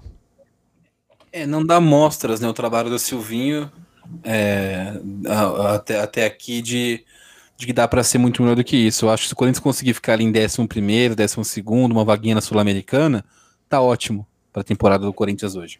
Noia? É, Silvinho mostrando aquilo que eu já esperava, que é um treinador nada demais, que te, tem mais nome do que, do que realmente o trabalho. É, Corinthians aí realmente. Eu acho que vai passar um sufoco, inclusive, assim, em termos de brigar para não cair. Porque abaixo dele tem o América Mineiro, do, tem o Internacional, que deve subir. Eu acredito que o Internacional tem time para subir, apesar de estar em 14 lugar com 10 pontos em 9 partidas. Uh, o América Mineiro, que também tem um. Não é um. O Lisca não deixou lá um time desarrumado e ferrado, não. É um time que também tem potencial para brigar para sair dessas posições. O esporte, que confesso para vocês, é uma incógnita. Não vi um time tão ruim hoje assim. É pelo contrário, precisou, precisava melhorar um pouco a finalização. Teve um chute no final do primeiro tempo lá que eu achei que ia entrar. É, foi uma questão de finalização mesmo. O Sport poderia ter empatado com o Palmeiras já no primeiro tempo. E aí, em 17 lugar, nós temos o São Paulo, Hora das Lágrimas. Que era considerado um dos é, candidatos ao título, né? Tava mostrando um futebol legal ali no Paulistão. Porém, em nove partidas, não tem nenhuma vitória e soma apenas cinco pontos provenientes de cinco empates. E hoje ah, perdeu de virada para o líder Red Bull é, Bragantino. Ali, aliás, só, só, antes da gente entrar no São Paulo, eu queria fazer um comentário aqui que eu, que eu, que eu, que eu, eu notei, eu percebi isso logo depois que eu falei do, do Silvinho, que dá para explicar por que, que o, o Silvinho foi tão, fez um trabalho tão ruim, foi tão achincalhado lá no Lyon, porque se, a hora que você é, pega, compara o time do Wagner Mancini com o time do Silvinho, parece que é o Wagner Mancini ainda no comando. Wagner, Wagner Mancini comandando o Lyon, é, é, lógico que não ia dar certo. Não, é verdade, boa, boa observação, viu? É verdade, não parece que mudou nada. É o Corinthians, é o Corinthians e acabou, né? É, isso aí. Quer, quer falar mais sobre o Corinthians? Quer ir pro São Paulo já, o Altarujo? Acho que o Corinthians é, não, não tem não muito. Tem muito é. Eu acho que é... é tão pobre que não dá nem pra gente falar muita coisa. É, é não é, é o esperado não é, tipo, é horrível, mas vai cair. É, é, fraco, é, é, mediano, é medíocre. Então, tem o que eu acho, não, rapidão. não mostrou que... capacidade de fazer um trabalho muito melhor do que isso. O Corinthians. Eu acho porque... que conseguir uma vaga na Sul-Americana, ficar em 11 primeiro, 12 segundo, tá, tá, tá no lucro já. Eu acho que, por exemplo, o São Paulo estando em 17, que é abaixo do Corinthians é por isso que eu digo que o Corinthians vai brigar para não cair, porque eu já falei que o Internacional deve subir, o América Mineiro não é de se jogar fora, o esporte talvez caia. Agora, o São Paulo deve subir. Eu não acredito que o São Paulo vá ser rebaixado, né? Porém, adeus à disputa por título. Por causa das oito primeiras rodadas. As oito, a lei diz que é, você perde o campeonato nas oito primeiras rodadas. E eu acho que o São Paulo perdeu. É, e, a, e acho que, e acho que o... pra mim candidato a título. Né? É, é um, é um time Pode eu falar, não é, Pedro? É, eu acho que eu acho que, que pelo fato de não ter ganhado ainda, fica difícil até a disputa pela Libertadores assim, nessa, nessa altura do campeonato. É, o, então, o, que o, o São Paulo são, é, são, são vários pontos diferentes para ressaltar no São Paulo. É, é, é um assunto complexo. Vamos lá, por partes. Primeiro, é um time que para mim não era candidato a título. Eu, eu, eu falei algum, algumas outras edições aqui, inclusive, que o, o, Flamengo e o Palmeiras eram os dois grandes candidatos. Né, no, no, no sim, uhum, com, com sim. sobras, e não, vi, não via nenhum time além dos dois sendo campeão. Hoje eu consigo, quem sabe, um Bragantino, um Atlético, um Mineiro, mas ainda acho que são os dois grandes times do futebol brasileiro. É, e, e, e, o São Paulo não estava. Né? O São Paulo tinha, teve um começo de ano muito bom, muito bom mesmo, um futebol muito bem jogado, um futebol intenso. O elenco do São Paulo não é ruim, né? o elenco é, é, é bom, é jovem, é promissor, tem potencial. Né? Então é, é, é, um time para se ficar de olho. O problema do São Paulo, para mim, é, foi, são, são alguns. Né? Tem problemas dentro de campo hoje, mas é uma questão também de confiança. A gente falou muito em outros, em outros, outros episódios que São Paulo tem uma, uma, dificuldade muito grande de confiança. Isso, inclusive, foi detectado pelo Crespo. Quando o Crespo chegou no São Paulo, ele percebeu que é um, um clube com confiança, por isso, inclusive, fez uma aposta de é, ganhar o Brasileirão. Aliás, mentira, perdão, de ganhar o Paulistão. De focar tudo no Paulistão, fazer daquilo ali um, uma prioridade naquele momento, para tirar para ganhar um título, tirar o time da fila, tirar um pouco do peso das costas, né? E, e com esse peso a menos, é, jogar o resto da temporada. É, é para mim foi uma escolha acertada. O, o São Paulo fez bem em, em ganhar o Paulista. Foi importante para o São Paulo o título do Campeonato Paulista. É, só que isso é, são, são, alguns, alguns tem alguns contrapontos. O, a gente primeiro, primeiro não teve uma pré-temporada, né? A gente acabou o Brasileirão na quarta-feira e no sábado tinha Paulistão nessa temporada. Então, né, não teve nenhum, nenhuma, nem, nem, uma, nem sete dias de descanso entre 2020 e 2021 no, no calendário do futebol. Então, muitos times né, é, começaram o ano, no, esses primeiros meses do, do, do 2021, numa marcha muito lenta, né, mal fisicamente, é, é, com, com, jogos ruins, jogos fracos. O, o, Palmeiras teve uma queda de nível, de rendimento, de, de, de, intensidade de atuação em relação ao que vinha jogando na temporada passada. O próprio Flamengo mesmo teve uma queda né? Os times todos, né, oscilaram para baixo, o que é normal porque você de uma temporada inteira. É, é, e, e sempre a temporada, sem, sem um intervalo entre as duas, já emendou uma outra temporada. O São Paulo meteu o pé no acelerador. No momento em que ninguém na temporada meteu o pé no acelerador. Uhum. Então, isso Isso, tem, isso traz frutos, isso, isso, isso tem resultados positivos, o título, mas isso traz também custos. Né? É, é, é, é muito a história do, do, do, do Vingadores no, na Guerra Infinita, que quando o, o, Thanos, depois de salar os dedos e matar metade do universo, ele encontra, né, não, tem uma visão com a Gamora criança, e ela pergunta, ah, você conseguiu? E ele fala, sim. E ela pergunta, o que, o que custou? E ele fala, tudo.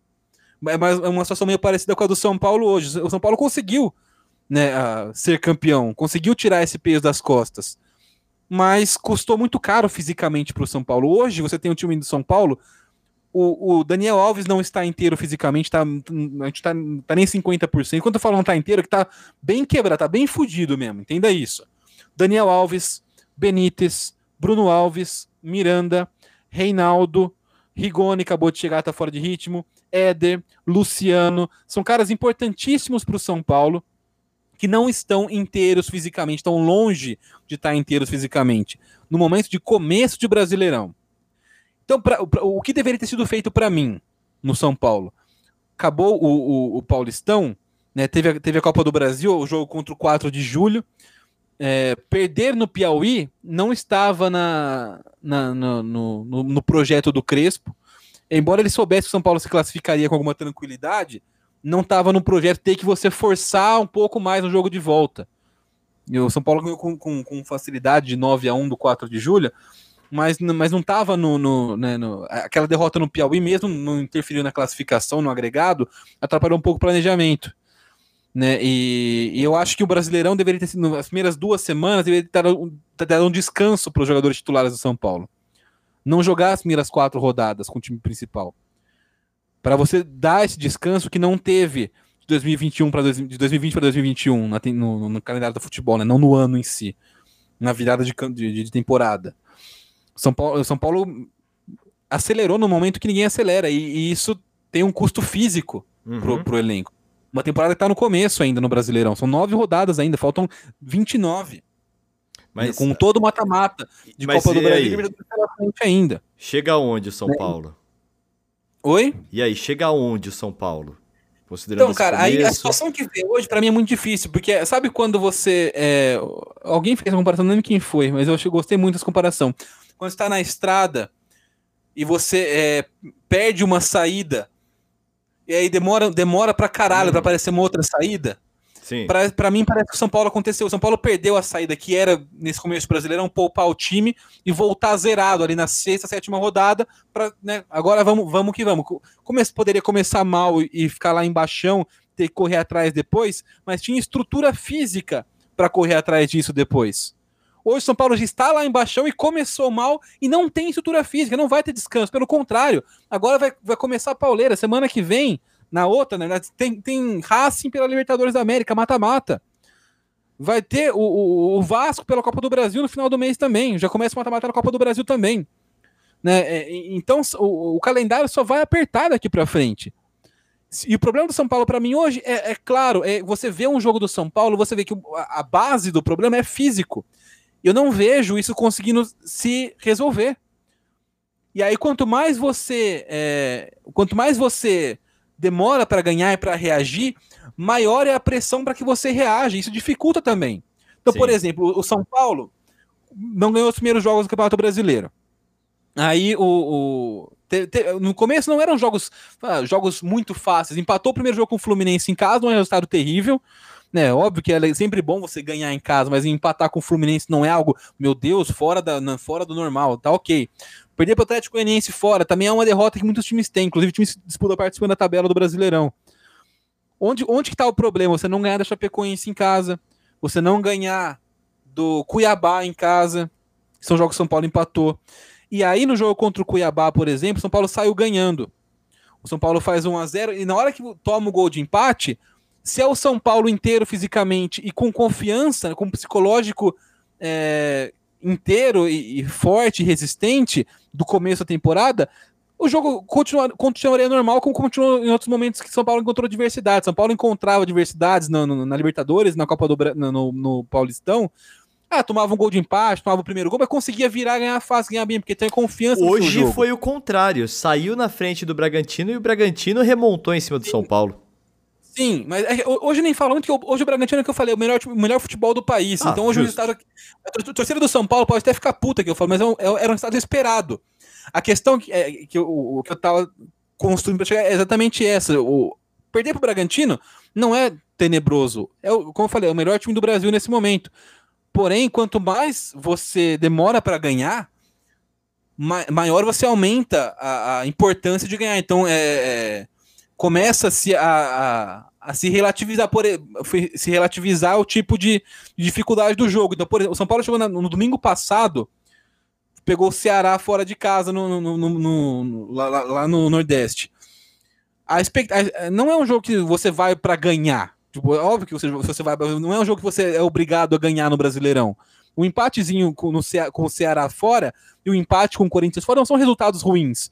Mas no contexto que o São Paulo está precisando ganhar, quanto mais você adia essa vitória, mais pressão você bota e você e não tem mais essa questão de ah, um jogo que não que em, em cenários normais não dá para ganhar, porque você não. precisa ganhar um jogo. E todo jogo e... sair manchete contando o tanto de jogos no Brasileirão que tá sem ganhar. Todo é, é o, pior, o São Paulo nunca, em nenhum campeonato, em, su, em toda a sua história, começou tão mal quanto começou esse Brasileirão. Esse é o pior início de torneio do São Paulo na história do clube. E, e, e para mim, o que, o que preocupa não é a qualidade do treinador, não é a qualidade do, do elenco. É essa questão física. E a confiança, e enquanto não resolver isso, não ganhar um jogo, não vai, não vai resolver. Não, não, não, vai, né, não, não vai conseguir sair desse buraco. Você precisa começar. O, precisa voltar a, a, a, poupar jogadores. O, o Crespo fez isso muito bem no Paulistão. Ele sabia quando priorizar, quando não priorizar. Foi cornetado quando botou time reserva na Libertadores para ganhar no Paulistão. Foi cornetado quando botou time reserva no Paulistão para ganhar na Libertadores. Mas dava, deu certo, o time foi bem, foi avançando, jogando bem em todas, todas as competições que estava jogando. Agora, né, o, precisando ganhar, tem muito menos espaço para esse tipo de, de, de, de descanso. Porque vamos supor que hoje, por exemplo, ele tivesse, não, beleza, vamos poupar alguns jogadores contra o Bragantino. E aí perde como perdeu o jogo hoje. Tá vendo? Não tinha que ter poupado, perdeu um jogo importante. Então, a margem para você recuperar e correr atrás do, do, da questão física tá cada vez menor. Quanto mais você perde, menos espaço você tem. Então, para mim, o, a, a, a saída para o São Paulo hoje é ganhar um jogo na cagada. para dar alguma tranquilidade, Acontece, pra, pra dá pra acontecer. É, porque a tendência é, é, cada vez aumentar essa sequência. Diferente de um time que tá numa má fase, mas que, que, que dá para recuperar fisicamente, eu não vejo uma janela, uma saída pro São Paulo se recuperar fisicamente. a única série que permite oh, caramba, isso. É chega, é... chega, Tarujo, chega, dá o tempo. Não, só, só, a única série que permite é o que eu falei. O São Paulo dá sorte, ganhar algum jogo e aí acabou. Para mim, o, o, o que precisa é isso. Sua vez, Noé. Vai lá, seu take sobre São Paulo. E até aí, não esquece de falar até onde você acha que ele vai chegar. Ah, eu acredito que assim, eu, eu acho que tudo que toda essa palestra de duas horas aí do, do Otarujo deixou bem claro aí qual é a, a, posição de São Paulo, né? Eu também tô, eu concordo com tudo que ele falou aí. É, eu também não, eu acho que assim o, o São Paulo tá nessa nessa nesse momento difícil porque não tem muita saída, né? É, eu acho que, que assim, o, ele tem, ele não tem futebol para cair. Eu não acho que vai cair, mas também acho que já passou a, a, a fase de brigar por, de brigar até por pelo, quinto sexto colocado ali. De qualquer chance de Libertadores acabou. Acho que o São Paulo hoje briga é, para conseguir terminar tranquilo, talvez com uma vaga na Sul-Americana. Mas você tem alguma colocação? Assim, ó, baseado no que eu sei do São Paulo e no início do São Paulo, porque se a gente fosse basear só no, pelo início, eu diria que ia brigar para não cair. Pô, nove jogos, nenhuma vitória.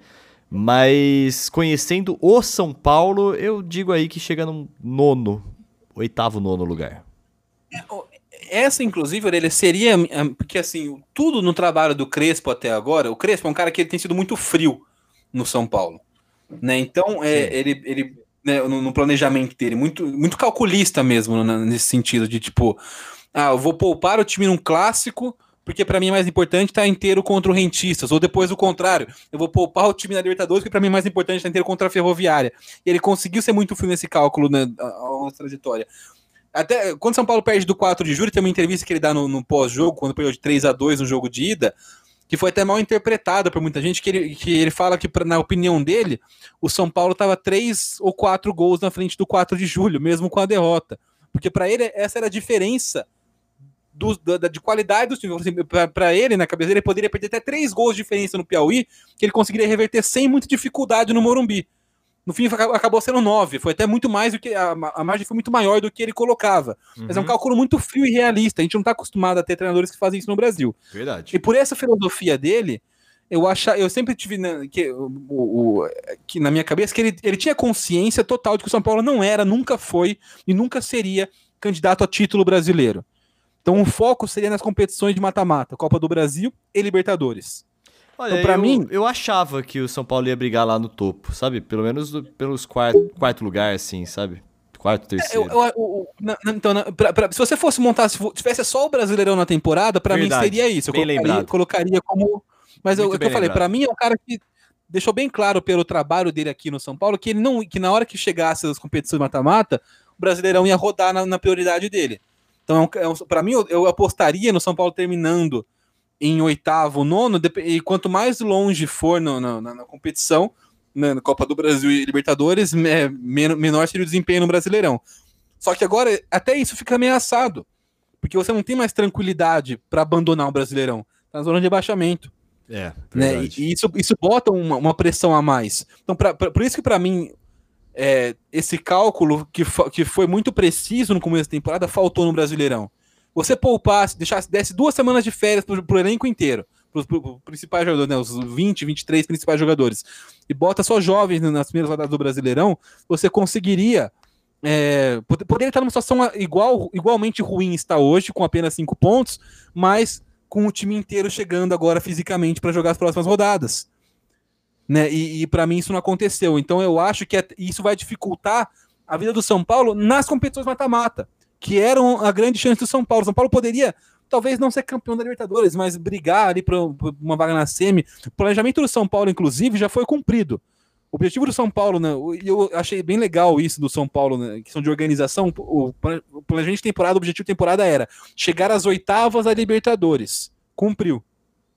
Né, está nas oitavas da Libertadores. Uhum. Onde o São Paulo tem alguma margem para crescer um pouco mais, para buscar um pouco mais, para mim, Copa do Brasil. Né, é um, e, e, é um Sim. torneio que dá a vaga a Libertadores da América, um torneio que o São Paulo não é campeão ainda, um torneio legal, um, importante de, de, de, ganhar. Porém, até isso fica ameaçado agora, porque qual é a tranquilidade que vai ter o São Paulo para poupar no Brasileirão nessa situação? E mais do que isso, é o que eu falei, abala a confiança. Você é o para mim, é, um, é, um, é um, um, ano que pode ainda acabar tranquilamente para o São Paulo. Pode acabar tranquilo, o São Paulo indo longe, até brigando por título em Copa do Brasil, né, indo um pouquinho mais longe de Libertadores, não, não chegando em final, acho que não tem time para isso ainda, mas é mata-mata, pode acontecer. E terminando ali em sétimo, oitavo no Brasileirão. É, é, o, é o que eu imagino que seja um ano tranquilo para o São Paulo. Agora, é, se você começa a perder muito, começa a ter esse tipo de questionamento, até o trabalho do Crespo fica em xeque, querendo ou não. Né? A gente não, a gente não, a gente não, essa diretoria de São Paulo não foi colocada à prova ainda numa situação como essa. Como será que o São Paulo de hoje vai responder a mais uma, a, a uma sequência ruim? Porque os próximos, o próximo jogo de São Paulo no Brasileirão é o Inter, fora de casa no Beira Rio. O Inter não vive uma boa fase, mas é um jogo difícil. Então há a chance do São Paulo ficar 10 jogos sem ganhar. Sim, há, há boas chances de ganhar do Inter no Beira Rio é uma missão nada fácil.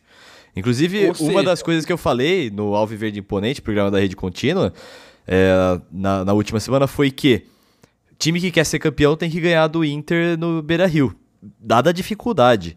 E aí eu falei, o Palmeiras vai ganhar porque o Palmeiras vai ser campeão. Dito e feito, aliás, reforça minha aposta no Palmeiras aqui. Então eu acho que a possibilidade do São Paulo não ganhar lá no Sul é bastante grande. É, e aí que tal? Tá, como, como, como vai reagir o clube né, a presidência ou as pessoas tomam decisões quando o São Paulo continuar mal? Será que, será que bancam, que dão respaldo? Né, o São Paulo é, não dá para dizer nem que sim nem que não, ainda porque é uma diretoria nova no São Paulo. Então a gente não sabe até que ponto vão, vão segurar, até que sim. ponto há uma consciência né, no que está sendo feito no clube hoje. A gente sabe que o Crespo é um cara muito consciente, muito autocrítico, né, e muito ciente da própria realidade do clube, dele mesmo, dos jogadores. Se o clube tivesse mesmo filosofia, para mim, tem tudo para continuar tranquilo ao longo da temporada. Agora, Se começar a, a, a virar bagunça, virar polêmica, pressão desnecessária, com ameaça de demissão e tudo mais, aí já já começa a mudar de figura. São Paulo pode ter um ano bem, bem, bem complicado pela frente. É, e, e, sabe qual é o problema? Eu estava vendo aqui a tabela. É, há uma grande possibilidade do São Paulo não ganhar antes do jogo da Copa do Brasil. Porque o, pela tabela aqui, tipo, os próximos jogos do São Paulo é o interna, antes do jogo contra o Vasco na Copa do Brasil. É o Internacional, depois o Bahia, que é um time que também que tá, tá bem. É um, Morumbi é um eu... ou na Fonte? No Morumbi. No Morumbi, mas o Bahia é um time que tá bem e o São Paulo é um time que tá mal. Então pode sair um empate ali, ou, ou mesmo uma derrota no, no azar, né? Depois o, o Fortaleza, são, depois do Bahia, na, na, rodada seguinte do Bahia, o São Paulo pega o Fortaleza, também no, no Morumbi, Castelão. mas aquela coisa, Fortaleza, tá. Fortaleza também é um time que tá bem, então ah, pode é. ser que a, a gente está esperando uma.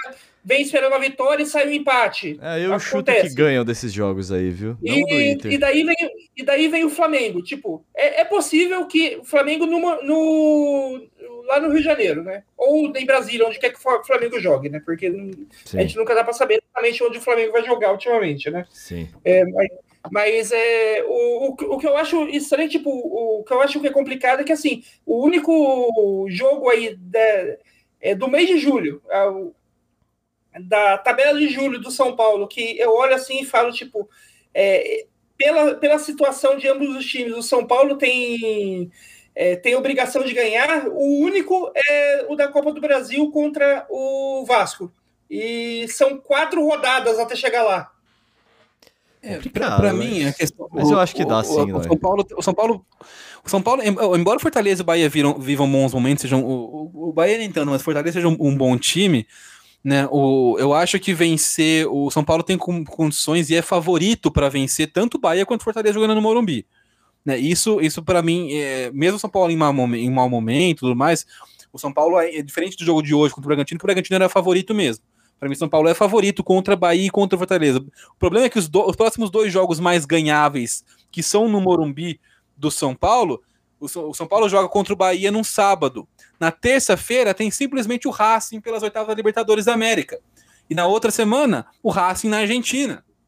Né? Então você tem é, onde você onde entraria essa parte da tabela um pouco mais mais, é, mais possível de, de vitórias do São Paulo, você começa a já ter jogos da Libertadores da América. Então, é, eu honestamente não sei. Talvez uma, uma vitória né, na sorte, ali um azerinho cagado, como dizem por aí, contra o Inter no meio de semana, ajudaria muito o São Paulo a dar uma, um pouco mais de tranquilidade, tentar uma vitória contra o Bahia e chegar com o Racing né, é, um, com um psicológico um pouco mais inteiro.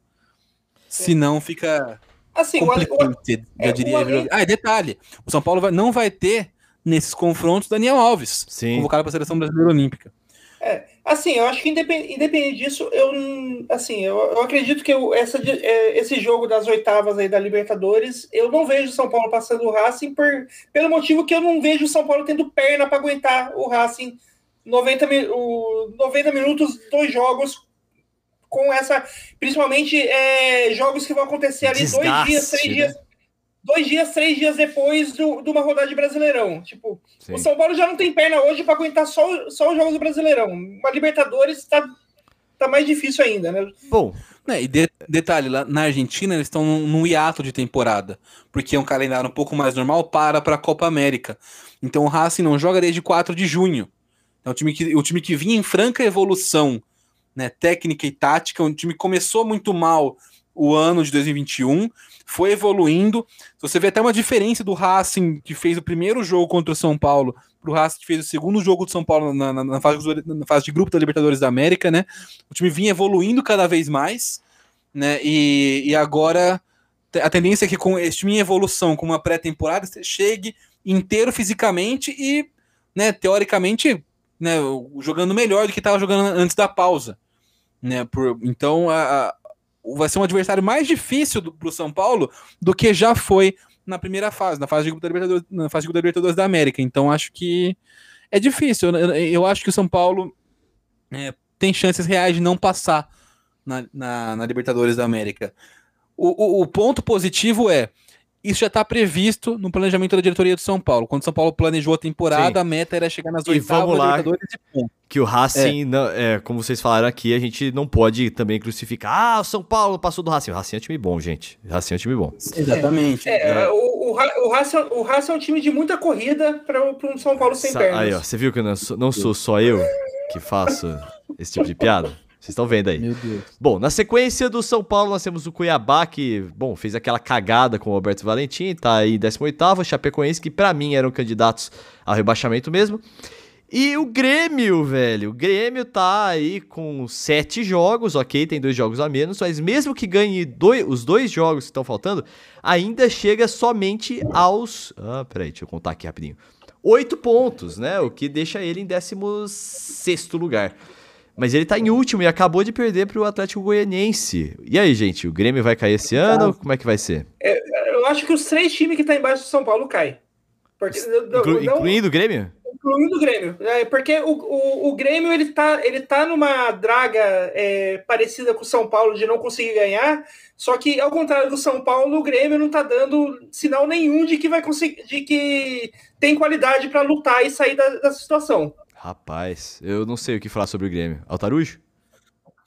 Cara, o, Grêmio também é uma situação meio complexa, mas pra resumir bem, eu acho que o maior problema pode ser justamente essa pressão que tá, assim como no São Paulo, a pressão que tá crescendo lá.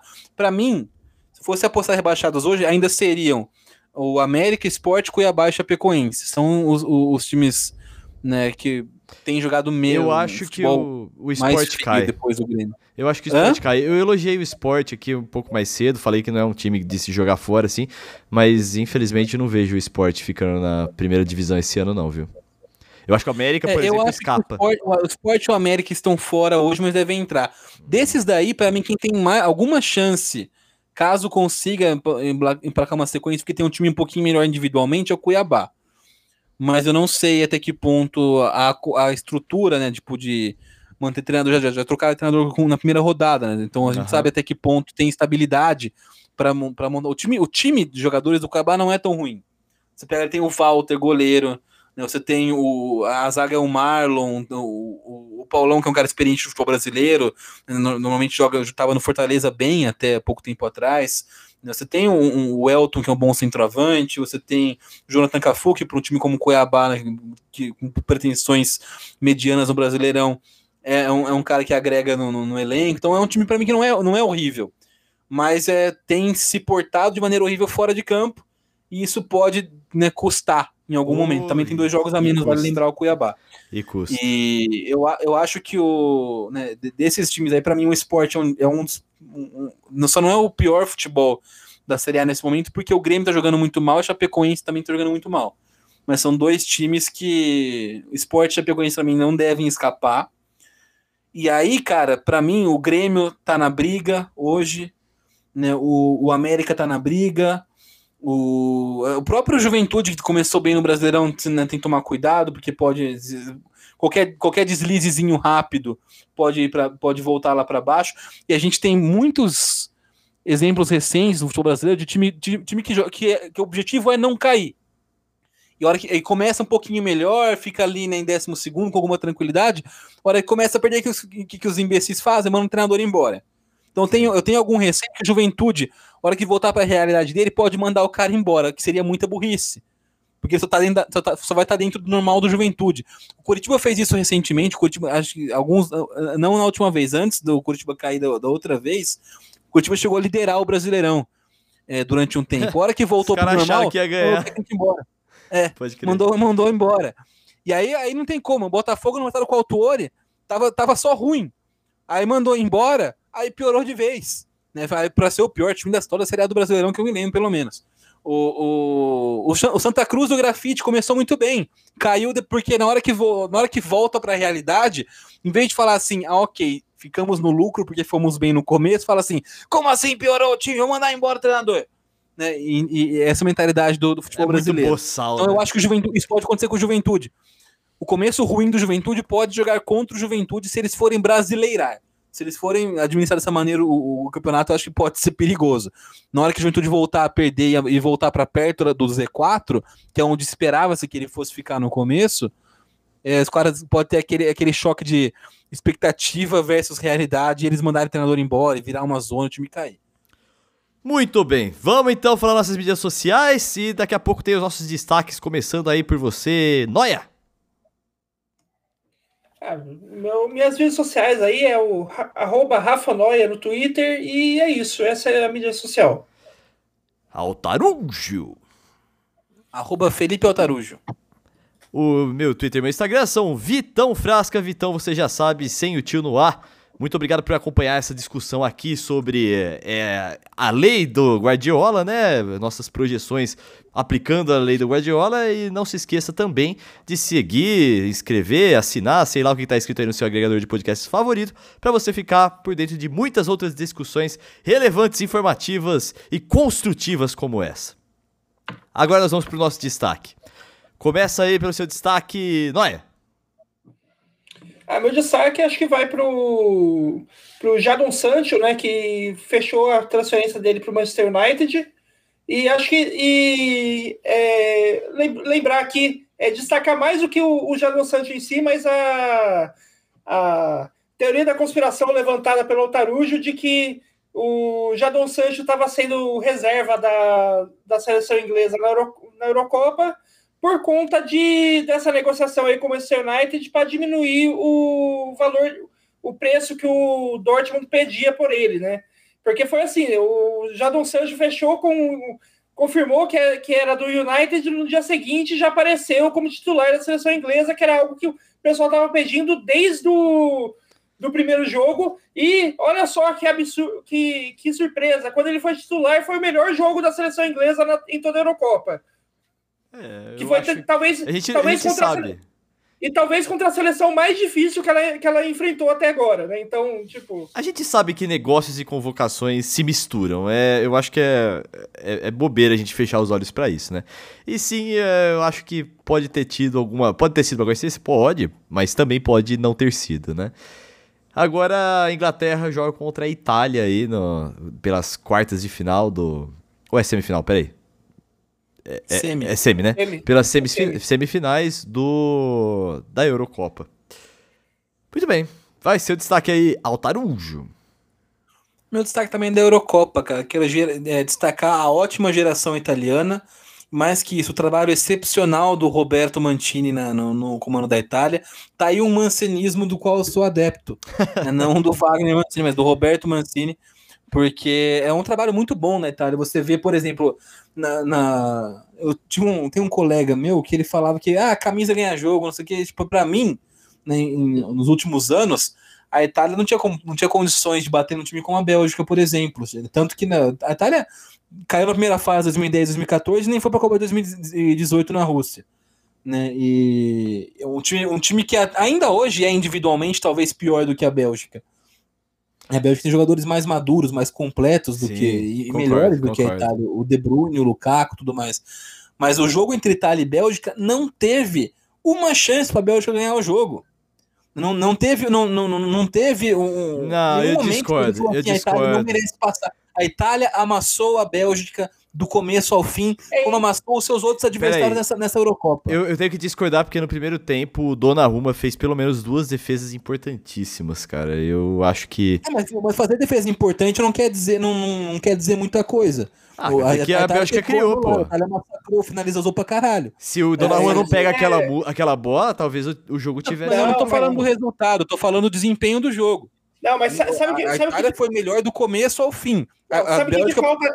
Sabe o que, que falta nessa, naquela seleção da Bélgica? Falta os meio-campo da Itália. Porque se a Bélgica tivesse na, na seleção dela um entre esses três, o Jorginho, o Verratti ou o Locatelli, a Bélgica tinha pass- tava na semifinal. Pode ser Pra que mim, sim. Porque o, ataque, Bélgica- porque o ataque belga é muito melhor que o italiano. A Itália ganha no Pra meio mim- campo. o problema da Bélgica é treinador. Isso, isso ficou muito claro contra a Itália. Um time, um time bom, com um ótimo treinador, e um time excepcional com um treinador fraco.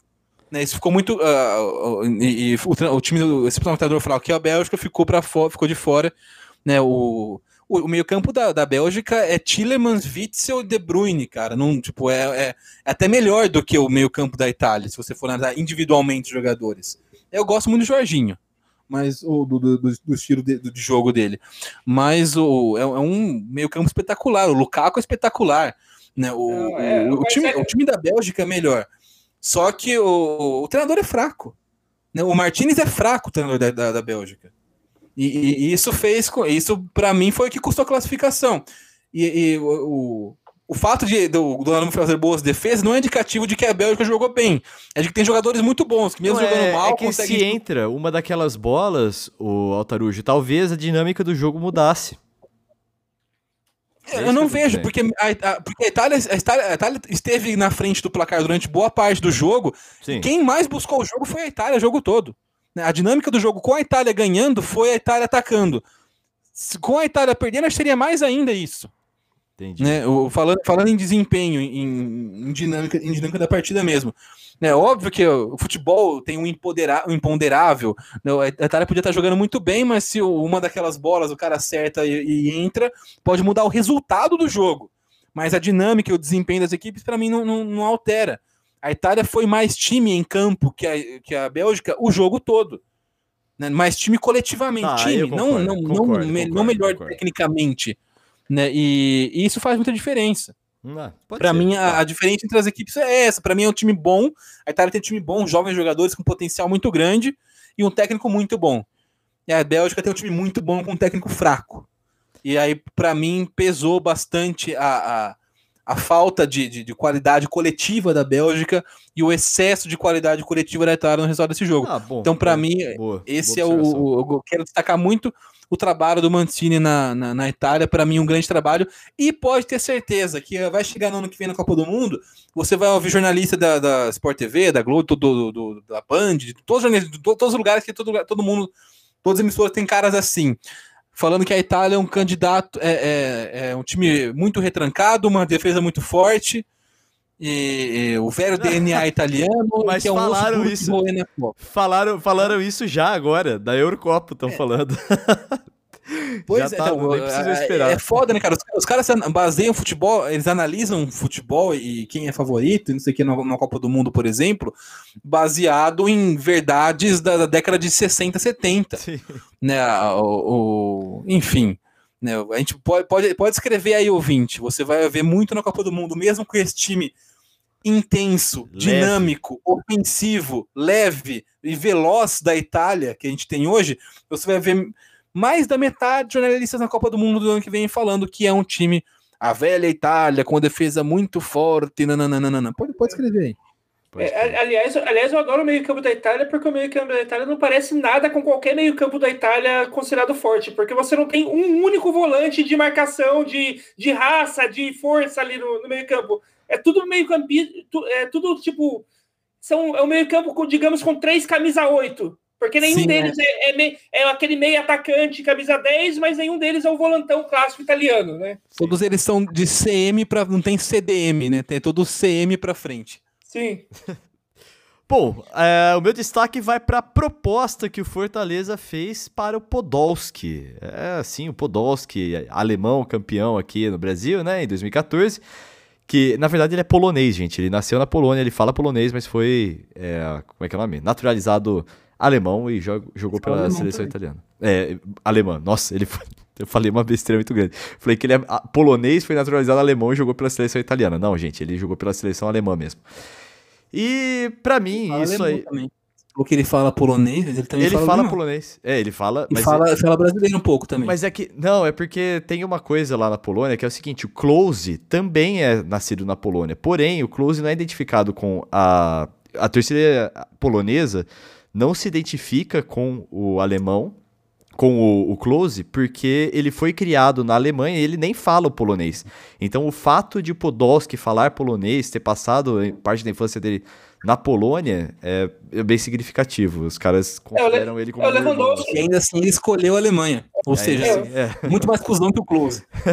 O, o, o, Lewandowski também fala, fala polonês. Não sei se você sabia. Fala polonês e alemão, Lewandowski. Sim. É. Inclusive, eu tenho uma participação aqui. Ah, é, só para o Chesney, o... o Chesney, o Chesney, goleiro da Juventus, também fala polonês. Muito bem, por sinal. para você que não tá entendendo a piada, eles são todos poloneses, esses citados por ele aí. É, o... Então, aqui fechando sobre o o. O Orelha. O Orelha fala polonês também. Eu falo. O Podolski, ele. Dá um destaque em polonês Tá indo. pra gente ouvir. Destaque em polonês? Nossa senhora. Sobre o Podolski, tá. Ah, Você fala uma frase em polonês e aí traduz. Que aqui também tem cultura. Tá bom. A Podolski bił a pra como é que é? povo Pra- meio quieto. Não, O polonês. nossa, Pô, cara, Podol-. Podolski, Bill, você já, você já tá escalando o time do Fortaleza com o Podolski? Isso? Não, Podolski, Podolski bił, é, bił é, vai. Podolski bił Osvaldo. pracować w Fortaleza Brazília. Podolski vai trabalhar no Fortaleza, no Brasil. Bo, porque a Fortaleza, zrobić, Fortaleza fez jedna propozycja, uma proposta. ah, Eu só entendi. é, propozycja foi fácil. Ah, dla pra, ah, como é que é o jogador em polonês? Meu Deus do céu. Esqueci como é que fala, como é que fala pro jogador em polonês, mas pelo jogador. Dla Podolski. Pronto, foda-se. Repetir Podolski. É assim que eu falo polonês. Eu vou, eu vou colocando, por exemplo, eu não sei como é que eu falo que ele vai jogar. Ah, Grat. Uh, Bill Grat, ah, Fortaleza. Vai jogar no Fortaleza. Então, é isso. Eu pre- preferia parar de falar polonês agora. Eu tô com um pouco que envergonhado. Mas. Eu gostaria de. é isso eu gostei desse momento constrangedor. Continue, É. por favor. Tá bom. Ah, Agora e- em suíço. Não, aliás, isso- eu- isso- aliás, eu- isso- isso aliás, eu quase. Ô, Orelha, aliás, eu quase te mandei, man- mandei o zap na, no sábado de manhã, porque eu fui no mercado, tinha uma promoção lá de uns chocolates gringo, é, de um preço bem barato lá, uns chocolates diferentão, e daí eu abri a caixa, tipo, para ver os sabores, não tinha nada em inglês, tava tudo em polonês. Ah, deixa eu fazer uma correção. Ah, Podolski był pracować w Fortaleza, porque ele talvez vai para o Fortaleza, né? Porque o Fortaleza fez uma proposta para ele, mas é- é- a gente sabe que isso é uma coisa de marketing, né? Uma ação, uma Aktie Marketuie, que é uma ação de marketing, porque Não quero falar mais polonês. De repente, dois minutos depois, Axel Marketuia. É. é, eu acabei de falar o Mog Não Pracować. entendi- não- eu não entendi direito essa. Podolski, Mama, Bill? Como é que é? Como é que é essa? Então, mami, é, na verdade, é meu. Então. Ou mui, né? Ou temos, na verdade, mami é no, é no coletivo, né? Mami é. Nós temos, temos, nós todos temos, né? E mui é meu. Mas enfim. É, chega de polonês, vai. Agora eu tô, tô, tô tentando lembrar das palavras e a minha cabeça está muito confusa. Então, é isso. A gente sabe que é uma ação de marketing. Então, é isso. A gente vamos, vamos ver se o Fortaleza consegue. Eu acho que o Fortaleza não consegue, mas se fosse tipo um Flamengo, porque o Podolski já, fez, já vestiu a camisa do Flamengo e tudo mais, acho que ele iria. E é um time grande, né? Não sei se o Fortaleza tem a, a, a Ah, força para trazer. É, o, não, é- eu acho que o- a diferença aí é que, tipo, se o Podolski for pro Flamengo, é, vai ser literalmente só co- coisa de marketing, porque hoje ele não tem futebol para jogar no Flamengo. Para ser titular, né, tal- talvez seria o terceiro reserva dos alas do Flamengo hoje. No, no Fortaleza, ele poderia chegar para jogar. Acho que essa é a grande diferença. É, isso é verdade, né? Mas eu acho que não, porque ele tem propostas da, do, da- do futebol inglês também. Ele acabou de sair A da tendência é que ele vá para a própria Polônia. Aí, Eu- ó, é, exatamente. Tem, tem A tendência é que ele vá para proposta da- Polônia, do amigo. futebol polonês. Então, talvez. E ele é identificado com a Polônia, a Polônia é identificada com ele. Eu acho que é isso aí. pro Gornik. Beleza. Koniec podcastu. Isso significa acabou o podcast, fim do podcast em polonês. Depois dessa, fim, porque de qualquer idioma também, né? Pelo amor de Deus. Tchau. É, Do widzenia. Isso significa tchau em polonês também. Cara, eu abri, eu abri uma, abri uma portal do inferno que eu fui sugerir. é, ou ou, ah, posso, posso falar uma outra língua também, tipo, Anata no Okação Atintin Aru, que é a única coisa que eu aprendi em japonês, que quer dizer sua mãe tem pinto em japonês. Porra. Tá bom. Acabou o podcast. É, eu acho curioso que, tipo assim, imagina Eu quero muito falar escolhendo um idioma pra aprender, escolher o japonês, fala assim, qual pa- o que, que eu quero aprender a falar em japonês? É, é curioso que essa seja a, a, a escolha de, de, de frase que o, que o Noia quis aprender. Diz muito sobre o Noia, inclusive. É. Nossa, eu beleza. tô pensando nas coisas que eu falei em polonês, tá, tá, tá, tá, tá meio errado, velho. Mas enfim, depois eu corrijo. Aquele abraço.